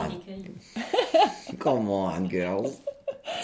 Euh, et ce qu'on apprend aussi, c'est que euh, du coup, l'ex de Shane que, que- voulait des enfants et que Shane n'en voulait pas, pas tellement a priori parce qu'elle voulait juste pas d'enfants tout Mais moi, court. je comprends pas. Pardon, je comprends pas ça. Génial. Je comprends pas ça. Oh là là. Shane, quand même, elle est hyper bonne avec les enfants. Elle avait son petit frère là, Shane. Mhm, mhm. dont Shane, j'ai parlé Shane. euh, dans l'épisode 2, je crois. Euh, elle était hyper bonne avec les enfants, elle lui apprenait à faire du skate et tout, c'était trop bien. Shane est hyper bonne avec l'enfant qui a la gastro là de- d'Alice. Je ne comprends pas pourquoi elle ne veut pas Oui, mais d'enfant. parce que là, ce qu'elle disait, c'est pas tellement. Moi, j'ai pas compris qu'elle voulait pas d'enfants tout court. C'est qu'elle voulait pas d'enfants avec sa meuf parce que c'est apparemment une pop star qui est en tour tout le temps et Ouais. qu'elle voulait pas s'occuper de, euh, des enfants pendant qu'elle était en tournée. Ce qui veut dire que prognostic de euh, deux mois. Oui. Euh, Comme quoi c'était une, euh, Comme- sugar voilà, moi j'avais dit productrice femme, euh, productrice de film hyper riche femme. Bon, résultat, c'est une pop star femme hyper riche. Euh, mais du coup, je, je m'auto-donne ouais, je m'auto-donne cette victoire de prognostic. T'as raison. Tu as raison. Et euh, on a aussi sur la table, du coup, euh, Oh, pourquoi oui. est-ce que. Beth est complètement. Pourquoi est-ce que Beth est complètement euh, high? On le voit parce qu'elle est en train de sentir De des fleurs. sur les fleurs. Fleurs envoyées par Tina. Et Tina a toujours bon goût parce que Beth voit quand même les qualités de, de Tina, euh, même avec. Toujours euh, bon goût. Mm. Voilà. On passe au bar? Et juste avant de finir, Shane a enfin, fi- enfin signé les papiers Oui. du divorce le jour de ses 40 ans, parce qu'il faut bien le faire un jour, et puis euh, c'est bon, hein, get over it, quoi. Et puis là, alors que Shane n'avait pas... Ouais, get over it, get over it, euh, c'est quelque chose, c'est une étape, c'est important. Tu peux pas dire get over it comme ça, ma chérie, quand même. Non, C'est super important. Il a- le jour de son anniversaire. enfin, T'imagines Ah bah fait ouais, tu peux pas dire get over it. Hein. Non, mais ça fait 4 épisodes, je veux dire... euh, sous- Oui, mais... euh, C'était- Signalé, mais euh, c'est dur quand même. Ah oui, Moi je comprends. Moi, je n'ai pas de cœur. Ouais. Donc, Bah, euh, oui. get over it. hein. On Et va je- au bar? Ah on, oui on va au bar, euh, au fait- Danaz. Bon là on l'avait pas du tout deviné, il y a une grosse surprise pour l'anniversaire de, de Shane. qui avait spécifiquement demandé qu'à ce qu'il n'y ait pas de surprise. Et résultat, il y a une surprise avec tellement de gens et elle connaît personne dedans. Il y a personne. notamment toute la coloc et leur, et leur mec euh, et leur plan cul. euh, Parce que Finlay hein, est tellement maintenant intégrée dans la vie de Shane qu'elle a le droit d'inviter qui elle veut. Alors qu'on rappelle que Shane n'en voulait pas chez elle. C'est c'est Ouais. vraiment une relation, encore une fois, très. Voilà. Elle est là. Elle est là, elle existe. On, on les a pratiquement jamais vus ensemble, à part euh, au petit déjeuner une fois, mais euh, Ouais, c'est très bizarre cette relation. c'est très bizarre. Mais euh, cette fête a été l'occasion pour nous d'avoir beaucoup de clins d'œil euh, vers les saisons précédentes. Mhm. Gros easter egg. Voilà, c'est même pas des easter eggs, c'est juste du fan service. euh, Fan service easter egg, ouais. C'est pas, caché, tu vois, un easter egg, il y a un côté un peu caché, là, c'est genre. ouais, ouais, tu as raison, tu as bam, raison. dans ta tête, le diapo photo. Le diapo photo avec euh, notamment la tenue de, Beth, de Shane dont Je tu, avais, dont tu avais parlé déjà à la fin du pilote. Le pilote, donc saison 1, épisode 1, où Shane porte une espèce de veste en cuir, juste ça. C'est Euh, pas une veste, c'est un débardeur, en c'est un soutien-gorge en cuir. je sais pas comment l'appeler, mais c'est un truc qui est à moitié, enfin très bizarre, en cuir, où elle va voir euh, Beth et Tina, bref. Avec un pantalon de taille basse, Ah, en cuir aussi. Et d'ailleurs, euh, à cet anniversaire, elle y vient en pantalon en cuir parce qu'on est en 2019 et que les pantalons en cuir se font tout- toujours, apparemment. Hein, je ne savais pas. mais- Et euh, il y a des photos qui, je pense, sont en fait des photos de tournage ou des photos de la vraie vie, parce que Jennifer Bills, à une époque, faisait des photos comme ça en noir et blanc de quand il y a Dana, Alice et, et Tina et, et Shane. Je pense que c'est des vraies Je me suis photos. fait la même réflexion parce que sinon ça voudrait dire il faudrait penser à l'époque donc c'est des C'est photos pas des coulisses. photos Tu as raison. en fait, ouais. Tu as totalement raison. C'était cute. Ouais, c'était trop bien. C'était Moi, j'ai adoré. Mm, mm, mm, mm. Bon, tout le monde boit beaucoup trop, surtout euh, Finlay, Surtout Finlay qui a. euh, qui me m'insupporte. Je dis ça alors que j'ai un verre de vin à la main, mais euh, qui m'insupporte de plus en plus. Genre, c'est pas parce que c'est gratuit qu'il faut que tu. faut que tu avales tout en fait. moi, je la- moi, moi, je me reconnais. hein, parce que Oui, moi, très clairement, s'il y a un buffet, si c'est si Ah c'est ouais, il y a open. plus de euh, cassiette que moi. euh. Alors, il faut voir où adore. Donc euh, oui, oui. Non, non, donc. euh, non, non, je comprends. Là, ce qui est assez frappant pour moi, et je l'avais déjà dit un peu plus tôt, c'est que cette, cette- cette- toute, cette, euh, toute cette soirée, c'est juste des gens qui regardent des gens. Hein, ils se roulent les pelles, ils regardent d'autres gens, on se croirait dans ce cam. Euh, ils passent leur temps à, passent leur temps à regarder d'autres euh, d'autres d'autres personnes. Donc c'est vraiment le gros. euh, Là, on tombe vraiment sur ce qu'on. Je, Moi, je pense que aimé, c'est- euh, bah ouais, ce que toi t'aimes quoi, de, genre le côté un peu sitcomeux, de euh, oui, qui c'est sort ça, avec c'est qui, qui baise trop- avec c'est qui. beaucoup trop obvious, quoi. Danny qui regarde Beth, genre, Hmm, je vais aller la voir. genre, on se croit une autre famille, quoi. Sinon, il n'est pas 4 heures du matin, quoi. Enfin, Euh, bref. Et tout d'un coup, on se rappelle de Mika. Et tout d'un coup, on se rappelle de Mika qui apparaît comme ça. euh, c'est. Et là, il est, il est venu avec un. J'imagine que c'est un, un nouveau mec? Je sais pas, est-ce que c'est le même que la. Moi, je me rappelle pas. Je suis pas physionomiste des hommes, en fait. Paf, Non, ils se ressemblent tous, non Ma chérie, c'est génial cette phrase. Mika, c'est moi dans Clem. Mais euh, qu'est-ce que je veux dire Moi, Mika, bien. c'est toi dans quel Ah, un peu. disparaît, Oh, il qui disparaît, on sait pas où il arrive. Il arrive d'un coup avec un mec, je me marie, allez, c'est la fête, tout va bien. T'es marié dans Clem? Ben oui. Ah putain. Marié, premier mariage euh, à la télévision française entre un, un maghrébin et un africain. J'ai voulu imposer à. Ouh Oui, c'était beau d'ailleurs. Bah, Très bref. hétéro, mais tellement beau. Allez voir, allez voir Clem, quoi, si vous voulez du, euh, du, du level de- d'explosion des clichés. C'est sur quelle chaîne? TF1. C'était- je- J'ai quitté cette série il y a deux ans. Donc, mais euh, quand je l'ai quitté, c'est je l'ai quitté sur cet épisode sur le ma- sur le mariage. Mais on, ne parlons pas de ça. Parlons plutôt de Mika, qui est quand même un personnage. Effectivement, on ne sait rien de lui, mais on est quand même content quand il est là.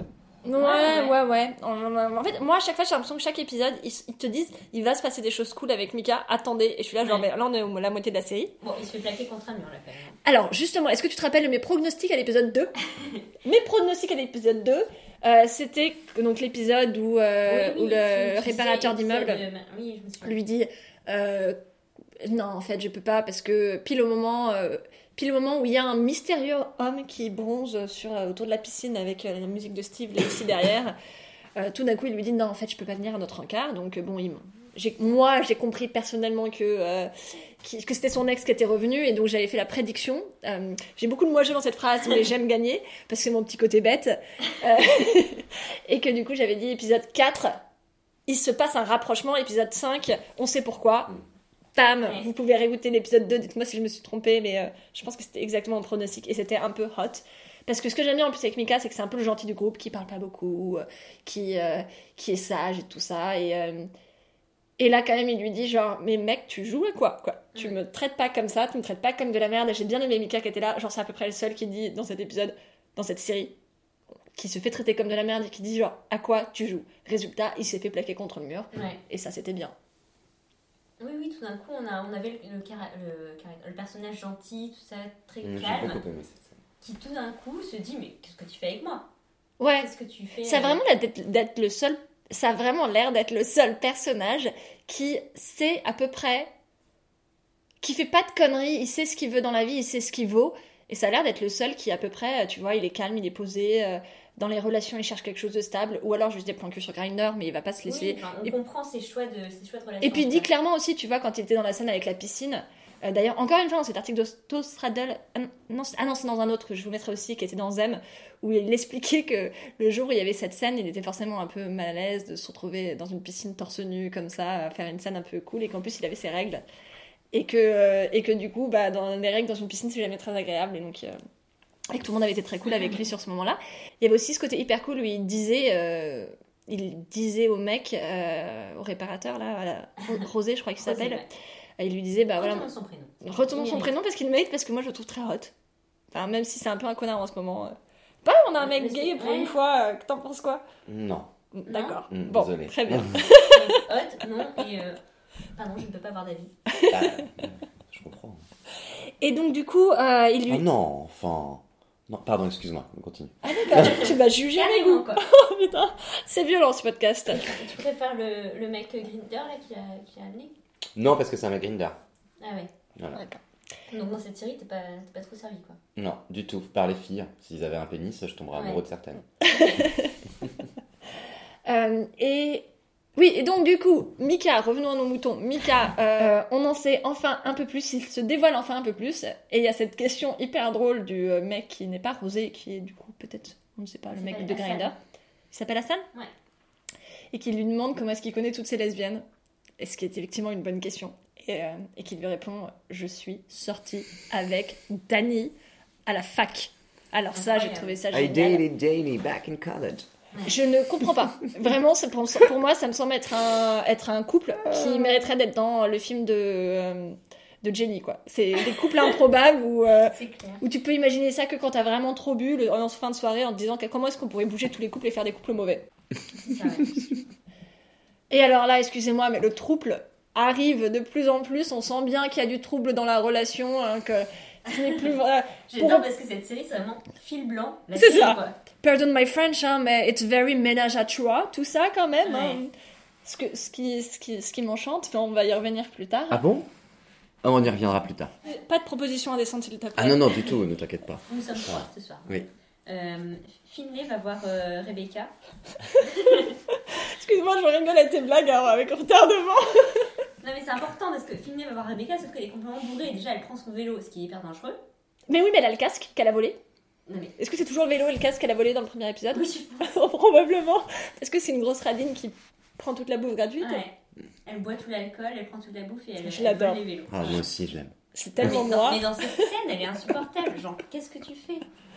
Non, mais alors, en plus, Sophie lui donne des super bons, des super bons conseils. Sophie lui dit Tu vas pas envoyer des emojis. Ah, c'est important, les emojis, oui, oui, oui. Voilà, Sophie qui a toujours les bons conseils, qui est la sage du groupe, avec Mika, et qui lui dit euh, Envoie pas euh, un texto avec des emojis, utilise les mots comme des adultes.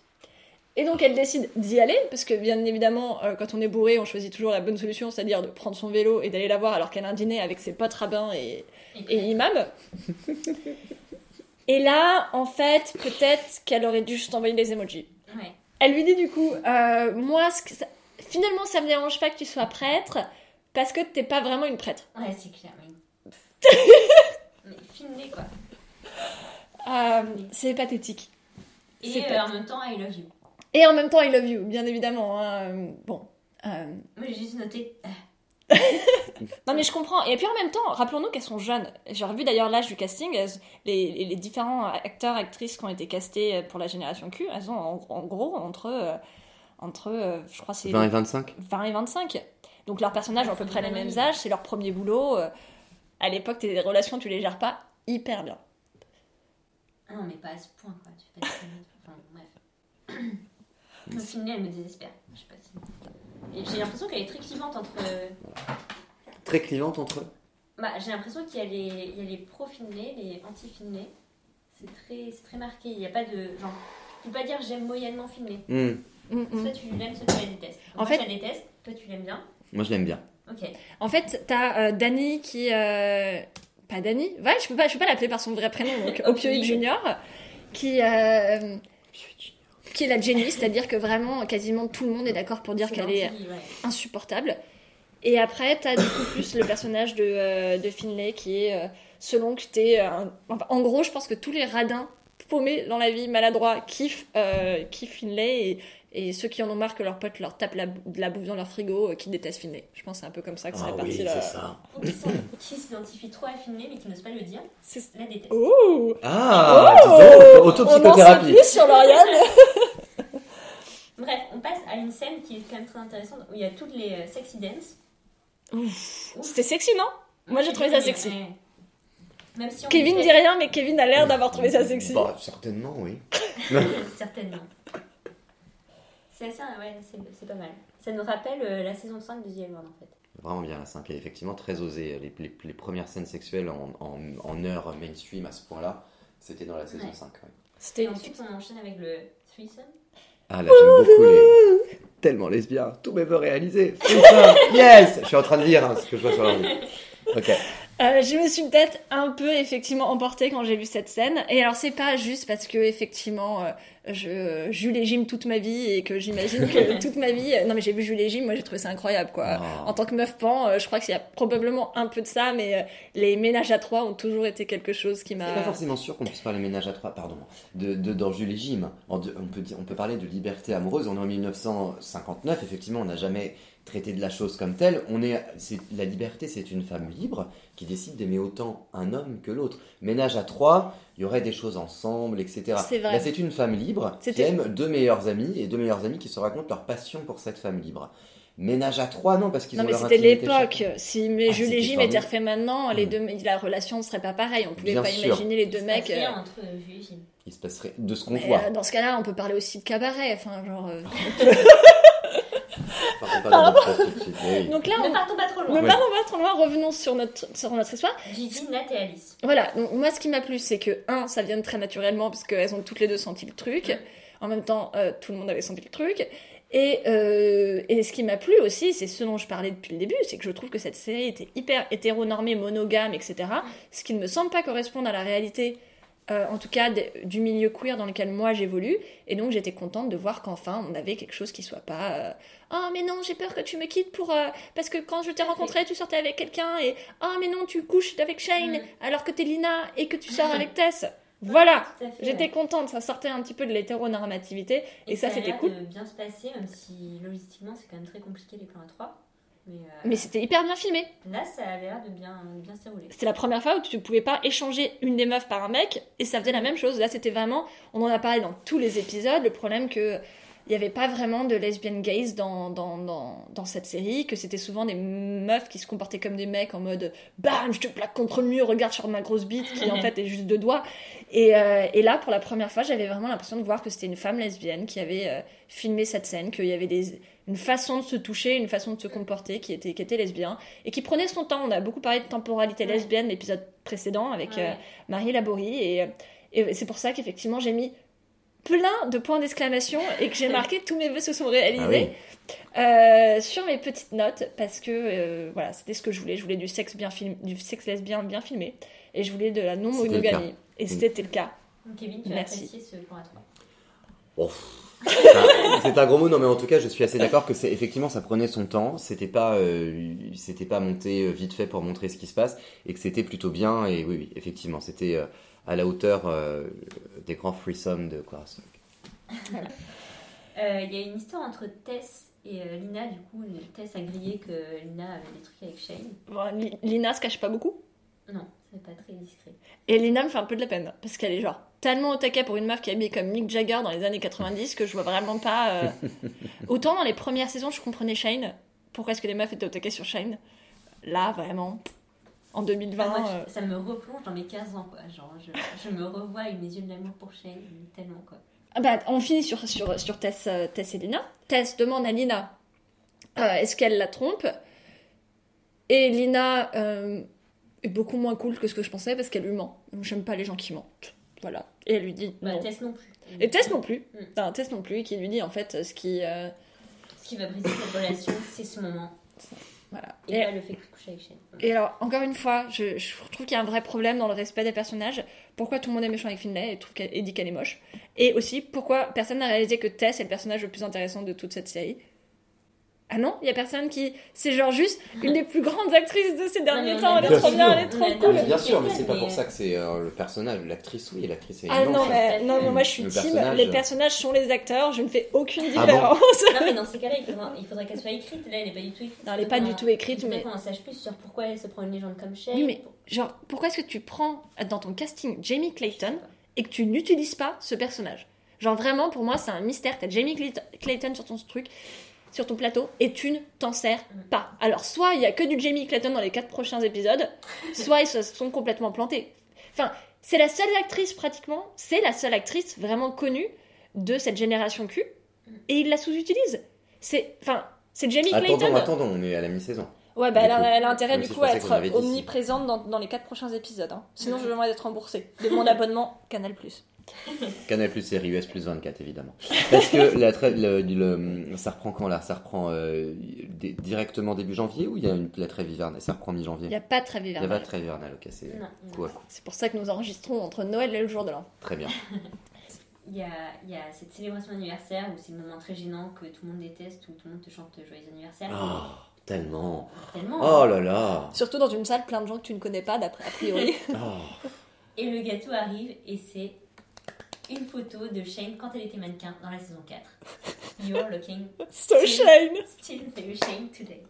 Ah là, qu'est-ce que j'ai tellement adoré. Donc moi, ce que j'ai envie du coup, c'est de faire une campagne de lingerie, euh, juste pour qu'on puisse la mettre sur mon gâteau à mes 40 ans. Ah ouais. Voilà, c'est mon Non, mais objectif tu sais de vie. ça horrible. Elle avait, Mais oui, je me rappelle elle cette avait, histoire. Elle avait tagué euh, les, les, les panneaux publicitaires, c'était génial. Bah oui, elle avait vendu son âme. Mm. Comme Alice a vendu son âme en faisant cette émission euh, horrible. mais pour une bonne cause, Oh. parce qu'il fallait payer le plâtre de son petit frère. De. Shay Oui, de Shay. Ah, je me rappelais plus. Ah. C'est pour ça. Et... Tu vois, Shane, elle avait tellement un grand cœur quand même Mais dans oui, cette. euh, C'est pour ça, elle adore les saisons. enfants. Je comprends, je comprends pas. Je comprends pas. Mais en tout cas, du coup, si on, on va probablement tout comprendre de sa relation avec son ex, parce que qui arrive à la porte pile au Ah, moment du gâteau euh, Timing incroyable et complètement euh, juste euh, random. Hein. Non, mais on adore le timing sitcom de cet épisode. Son ex qui arrive du coup avec une robe qui brille, mais un truc de ouf. Donc Non, c'est là. que- Pardon, mais elle est magnifique son ex. Ouais. Mais je vous le dis depuis le début que l'ex de Shane, elle est magnifique. C'est pas forcément ça que ce soit très, comme tu dis, euh, très sitcom, etc. Euh, je crois que ça, c'est quelque chose qui arrive. Est-ce que ça ne vous est jamais arrivé euh, quand vous vous sentez très bien avec une personne et que voilà, que la personne qui a ruiné votre vie avant revienne et paf C'est Au pas moment du gâteau dans un bar. Bon, effectivement, là, bon, peut-être que c'est un peu, mais en soi, c'est une métaphore aussi. C'est Oui, comme les vignettes et tout, ce sont Mm. des métaphores. Et, euh, et en soi, ça arrive souvent. Moi, Je sais que ça m'est déjà arrivé. Et du coup, c'est quelque chose que j'ai bien aimé dans l'épisode. Ok, Mm. tu, veux en, tu veux en parler? Oh, ça va, je le paye Attends. 90 euros de l'heure, mon petit. On te Mais- remet un petit peu de vin, vas-y, dis-nous un peu plus sur ta vie amoureuse. Mais non, non, non, mais c'est vrai, c'est quelque chose qui, enfin, c'est quelque chose qui, qui fait sitcom dans la mise en scène, mais qui en Oui, soi, oui, euh, métaphoriquement, ça, ça, ça bien sûr, et ça va être un thème intéressant du coup. Non, en tout cas, on adore Je me- déjà Chiara. Enfin, moi, j'adore Oui. Ouais, et on se... moi je me demande qui l'a invité aussi. hein. Genre, est-ce que c'est euh, Beth Ouais, Est-ce que ouais, c'est. Alice? ça. Bah, tout l'Instagram en parlait, Ouais. peut-être. Et Shane ne le sait pas parce que Shane n'a pas Instagram. Shane n'est pas sur les réseaux sociaux. Shane est trop cool pour les réseaux Voilà, sociaux. Shane a, à mon avis, un téléphone. Euh. Un, un téléphone. C'est pas celle-là. Très bien. voilà, parfait. Et aujourd'hui, nous avons encore. Tu as encore ton super sweatshirt Jeune fille en feu. Voilà, Ah, je le même. En tout cas, Alice est très décoiffée pour cette fin d'épisode. en même temps. Si t'es pas décoiffé après ça. Mais ça nous fait passer au point mode.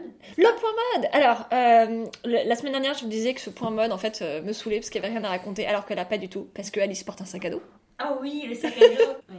Je l'avais bien regardé pour la fin, pour mon point mode, ça me semblait encore plus important que le pantalon en cuir de, Mm. de, De de Shane. Euh, parce que Shane, qui comprend vraiment rien à la mode, lui dit du coup, euh, lui demande si elle va à l'école avec son sac à dos. Alors en tant que queer Mm. qui... euh, Elle lui demande si elle a une brique de jus d'orange. oui, c'est ça.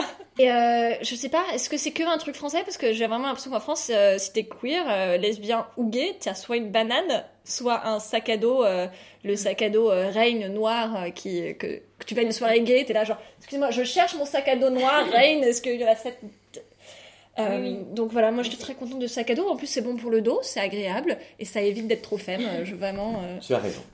C'était ma promotion pour l'industrie du sac à dos. Donc Shane qui est en pantalon en cuir et à ce moment-là Beth qui porte une combi. C'était le dernier personnage à ne pas porter de combi à l'heure actuelle euh, dans la saison. Donc voilà, c'est officiel, les euh, lesbiennes portent des combis. Après on a la note hot. Ben, pff, quand même très très hot. Hein. Moi je trouve très hot aussi. hein. moi, c'est les sexy dance qui m'ont fait basculer. Ouais, pareil. Vous imaginez bien moi ça m'a pas fait basculer. Mais- un roulement d'œil, je sais pas comment dire. Mais euh, a rolling eye. Mais euh, qu'est-ce que je veux dire? Mais non, non, effectivement, c'est encore une fois, comme je l'ai dit tout à l'heure, c'est euh, c'est un épisode qui va plus avant dans euh, l'ambiance de Hellworld telle qu'on l'avait quitté, en tout cas dans la saison 5. Et, euh, et petit à petit, je pense qu'on va aller dans quelque chose de plus haute, mais qu'il fallait fédérer. Voilà. Mais cet épisode était en tout cas, oui, de tout ce qu'on a vu, le plus, le plus chaud. Mais en fait, moi sur cet épisode, ce que je trouve, c'est qu'il est bien parce qu'il est rapide, parce qu'il y a toutes Et ces très rythmé, hein, parce qu'il y a des vignettes, rythmé, il y a des vignettes, mais À part la scène de la baignoire qui est beaucoup trop longue. bien sûr, mais tout- toutes les scènes avec euh, toutes les scènes avec Opioid Junior Ouais. étaient Ah. trop longues. Genre vraiment toutes les scènes. Mais non, mais toutes les scènes pas intéressantes de cet épisode étaient avec elle, que ça soit les engueulades. Oui, mais il faut genre. ces scènes-là pour voir ce qu'elle fait d'un personnage que- qu'on aime beaucoup. Oui, de bête. Bah oui. Mais en tout cas, donc Tout ce qu'on disait, c'est marrant parce que c'est de, loin l'épisode que j'ai préféré, alors qu'à chaque fois je me disais, mais moi je veux voir plus de, plus de social, je veux plus qu'on parle des enfants, adolescents, euh, queer Mm. qui sont à la rue, qu'on parle plus de, opioïdes junior, qui euh, qu'on prenne plus de temps avec les transformations des personnages pour mieux les comprendre, etc.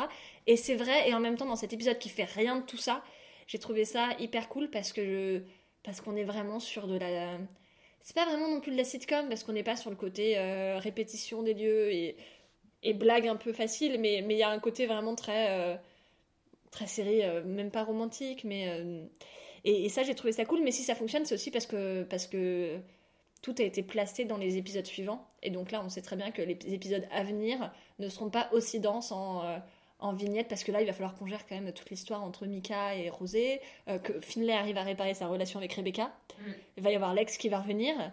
Euh, je pense pas qu'elles vont coucher tout de suite. C'est mon petit pronostic. et comme on sait que je suis très forte en pronostic, euh, bon.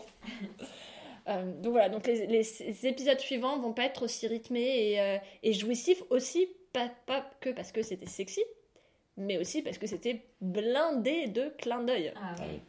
Il y avait que ça, quoi. Mais c'était génial. Du gâteau de Shane au diapo photo en passant par euh, la scène de, de- du joint. C'était l'ascension de Skywalker version Hellworld. Il existe euh, des, des fanservices partout. Mm. On est un peu mieux.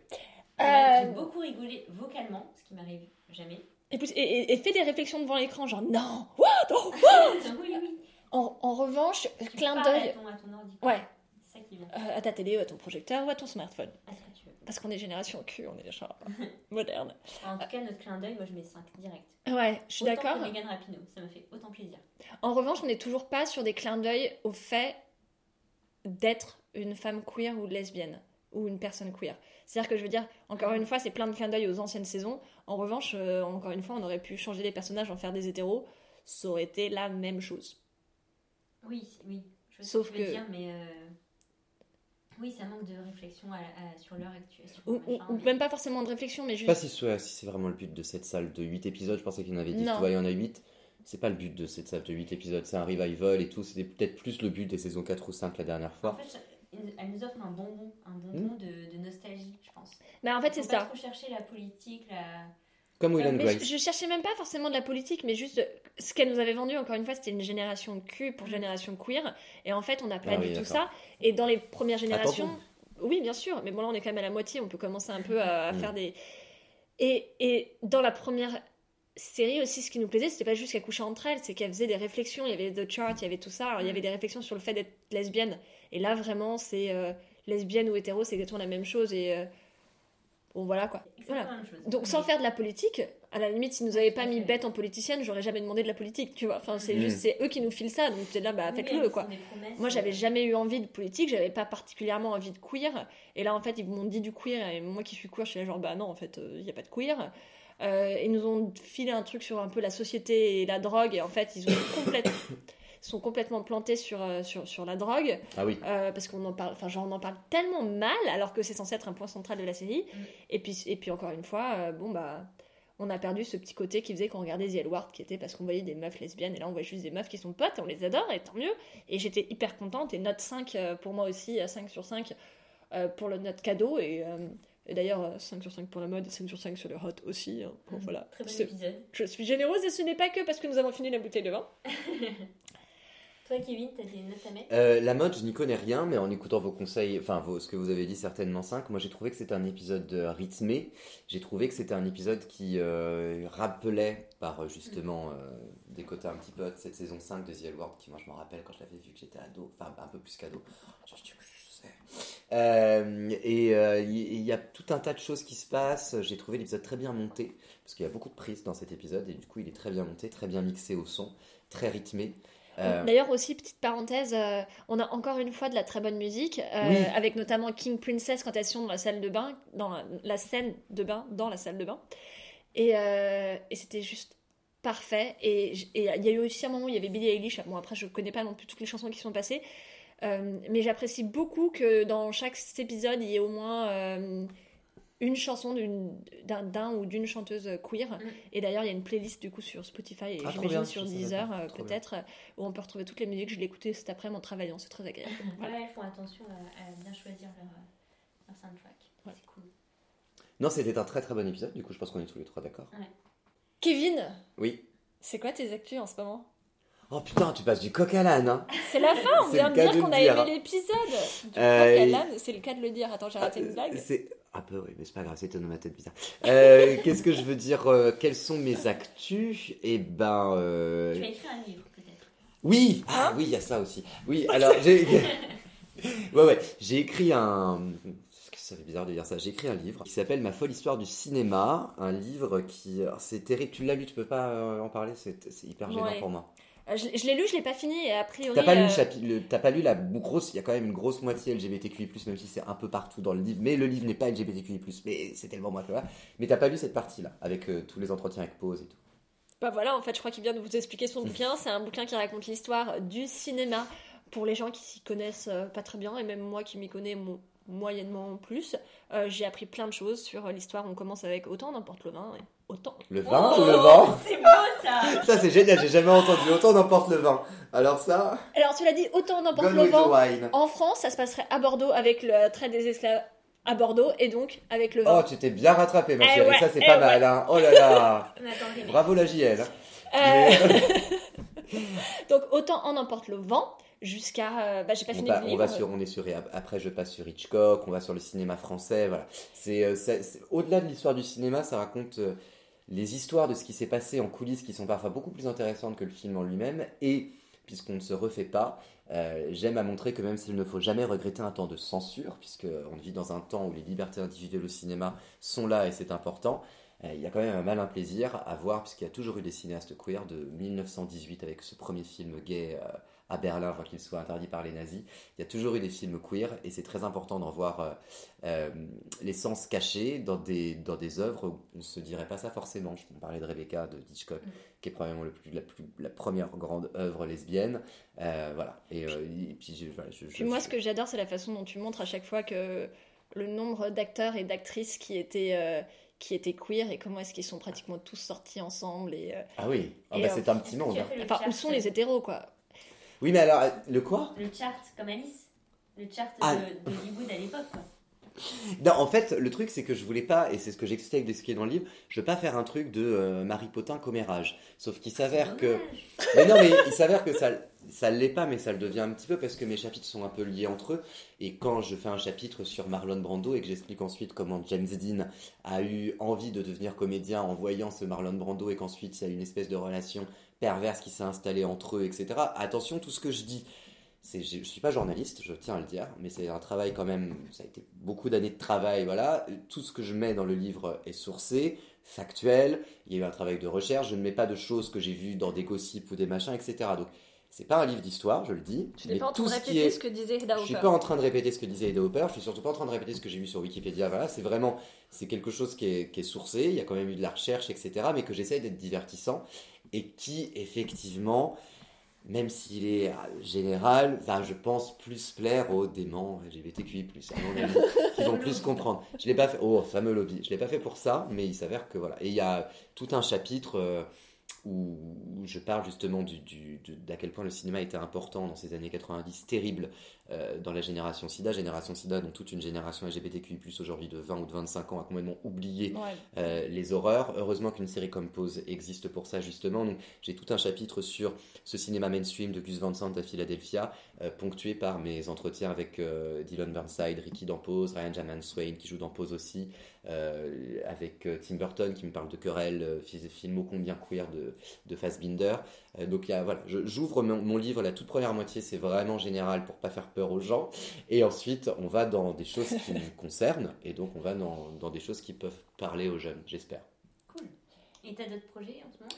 Ouais, bah du coup, comme. euh, du coup, là, je vais essayer. Il est sorti il y a trois semaines, le livre. Donc, du coup, je vais essayer de le faire vivre un petit peu. Là, je vais. euh, je fais le, le 23 janvier prochain une grande rencontre au, au cinéma euh, du Panthéon.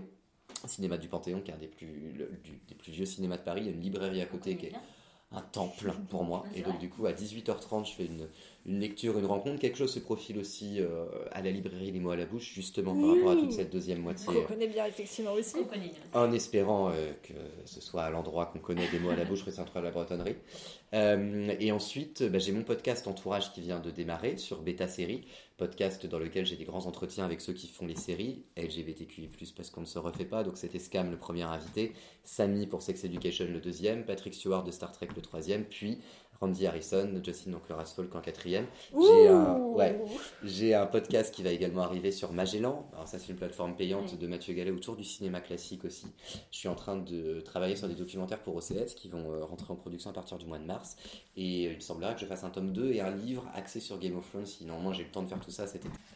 Donc les épisodes, on vous l'a dit, sont à voir sur Canal+, MyCanal, vos applis. En US plus 24. Vous Tout pouvez à fait. nous retrouver sur les réseaux sociaux. Aline, toi, tu es sur Twitter et sur Instagram.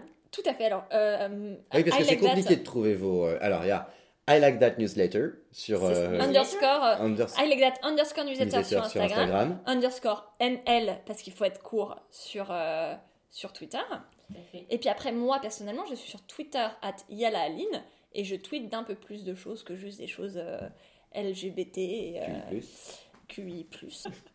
Non, non, moi on me retrouve sur. Bah, c'est bien simple, c'est Kevin Elarbi sur Facebook, Kevin Elarbi sur Twitter, Kevin Elarbi sur Instagram avec le, la petite connerie bleue là. Et euh, allez me suivre, mais je vous préviens, les stories sont très longues, il n'y a rien de la vie, c'est que des vieux films, que Tes des stories vieux sont tellement longues, tu, me, t'as vu, hein tu me perds quoi. Au bout d'un moment, je suis là, genre, euh, bon bah, Ok, bye bye. bye bye. Bon, je sais que ceux qui tiennent au bout, c'est les. Non, mais parce que. Mais après, voilà, j'essaye de. Je, je, je, je ne peux pas travailler sur les réseaux sociaux. C'est quelque chose, c'est un fait. J'ai la chance d'avoir une grosse communauté du fait de cette série que j'ai fait pendant 10 ans. J'ai la chance en plus d'avoir une communauté. euh, je tiens à le dire là d'ailleurs, parce que j'ai partagé ce podcast partout, donc j'ai une grosse communauté LGBTQI, qui euh, m'a envoyé des super messages suite à mon livre, encore plus depuis qu'ils ont su que j'avais Randy Harrison. Et c'est là où j'ai vu l'importance de Corazol, des, des gens de 14-15 ans qui m'ont envoyé des messages. C'est ça, je te dis, je t'ai dit tout à l'heure, Corazol, qui est vraiment une série très importante pour, euh, pour les jeunes gars qui regardent peut-être ça en cachette. Tout ça, quand j'ai annoncé il y a trois jours que j'avais Randy Harrison dans un mois, il y a eu un truc. euh, Donc pour toi, ça a toujours le même impact, euh, Ah ça a le même impact chez les gays que, que, que ouais, voir chez les Je suis en train d'essayer de voir comment je vais l'aborder pour justement expliquer et répondre à cette problématique-là. Euh, mais, mais comment dire Mais du coup, j'ai un réseau où je suis suivi par beaucoup de gens LGBTQI+, donc j'essaye de faire quelque chose d'original. Je suis pas du tout influenceur, donc euh, si vous souhaitez des codes promo pour machin et tout, moi je dis non à tout ça, donc c'est pas ça. Moi, vous aurez des Elizabeth Taylor, des swipe up vers mes podcasts, des voilà. Mais, euh, mais je réponds en plus à tout le monde. Donc si vous, si vous avez le livre et tout, si vous voulez parler, si vous, il n'y a pas de souci, je réponds à tout le monde. Et dans le-. Ouais. Et dans le genre euh, story longue, Moi? Non. Lesbien raisonnable- Lesbien.raisonnable sur Instagram et lesbien raison sur Twitter. C'est pas du tout long. hein. Attends, attends, sur Instagram quoi? Parce que je t'ai pas trouvé moi. Lesbien.raisonnable. Lesbien.raisonnable et Twitter? Lesbien raison. D'accord. Tout attaché. du coup, si vous voulez des ragots du Gouinistan euh, français et américain, c'est sur Ouais. euh, lesbien point raisonnable que ça se passe. Merci Kevin, Merci. à bientôt. Merci à vous pour votre accueil les filles.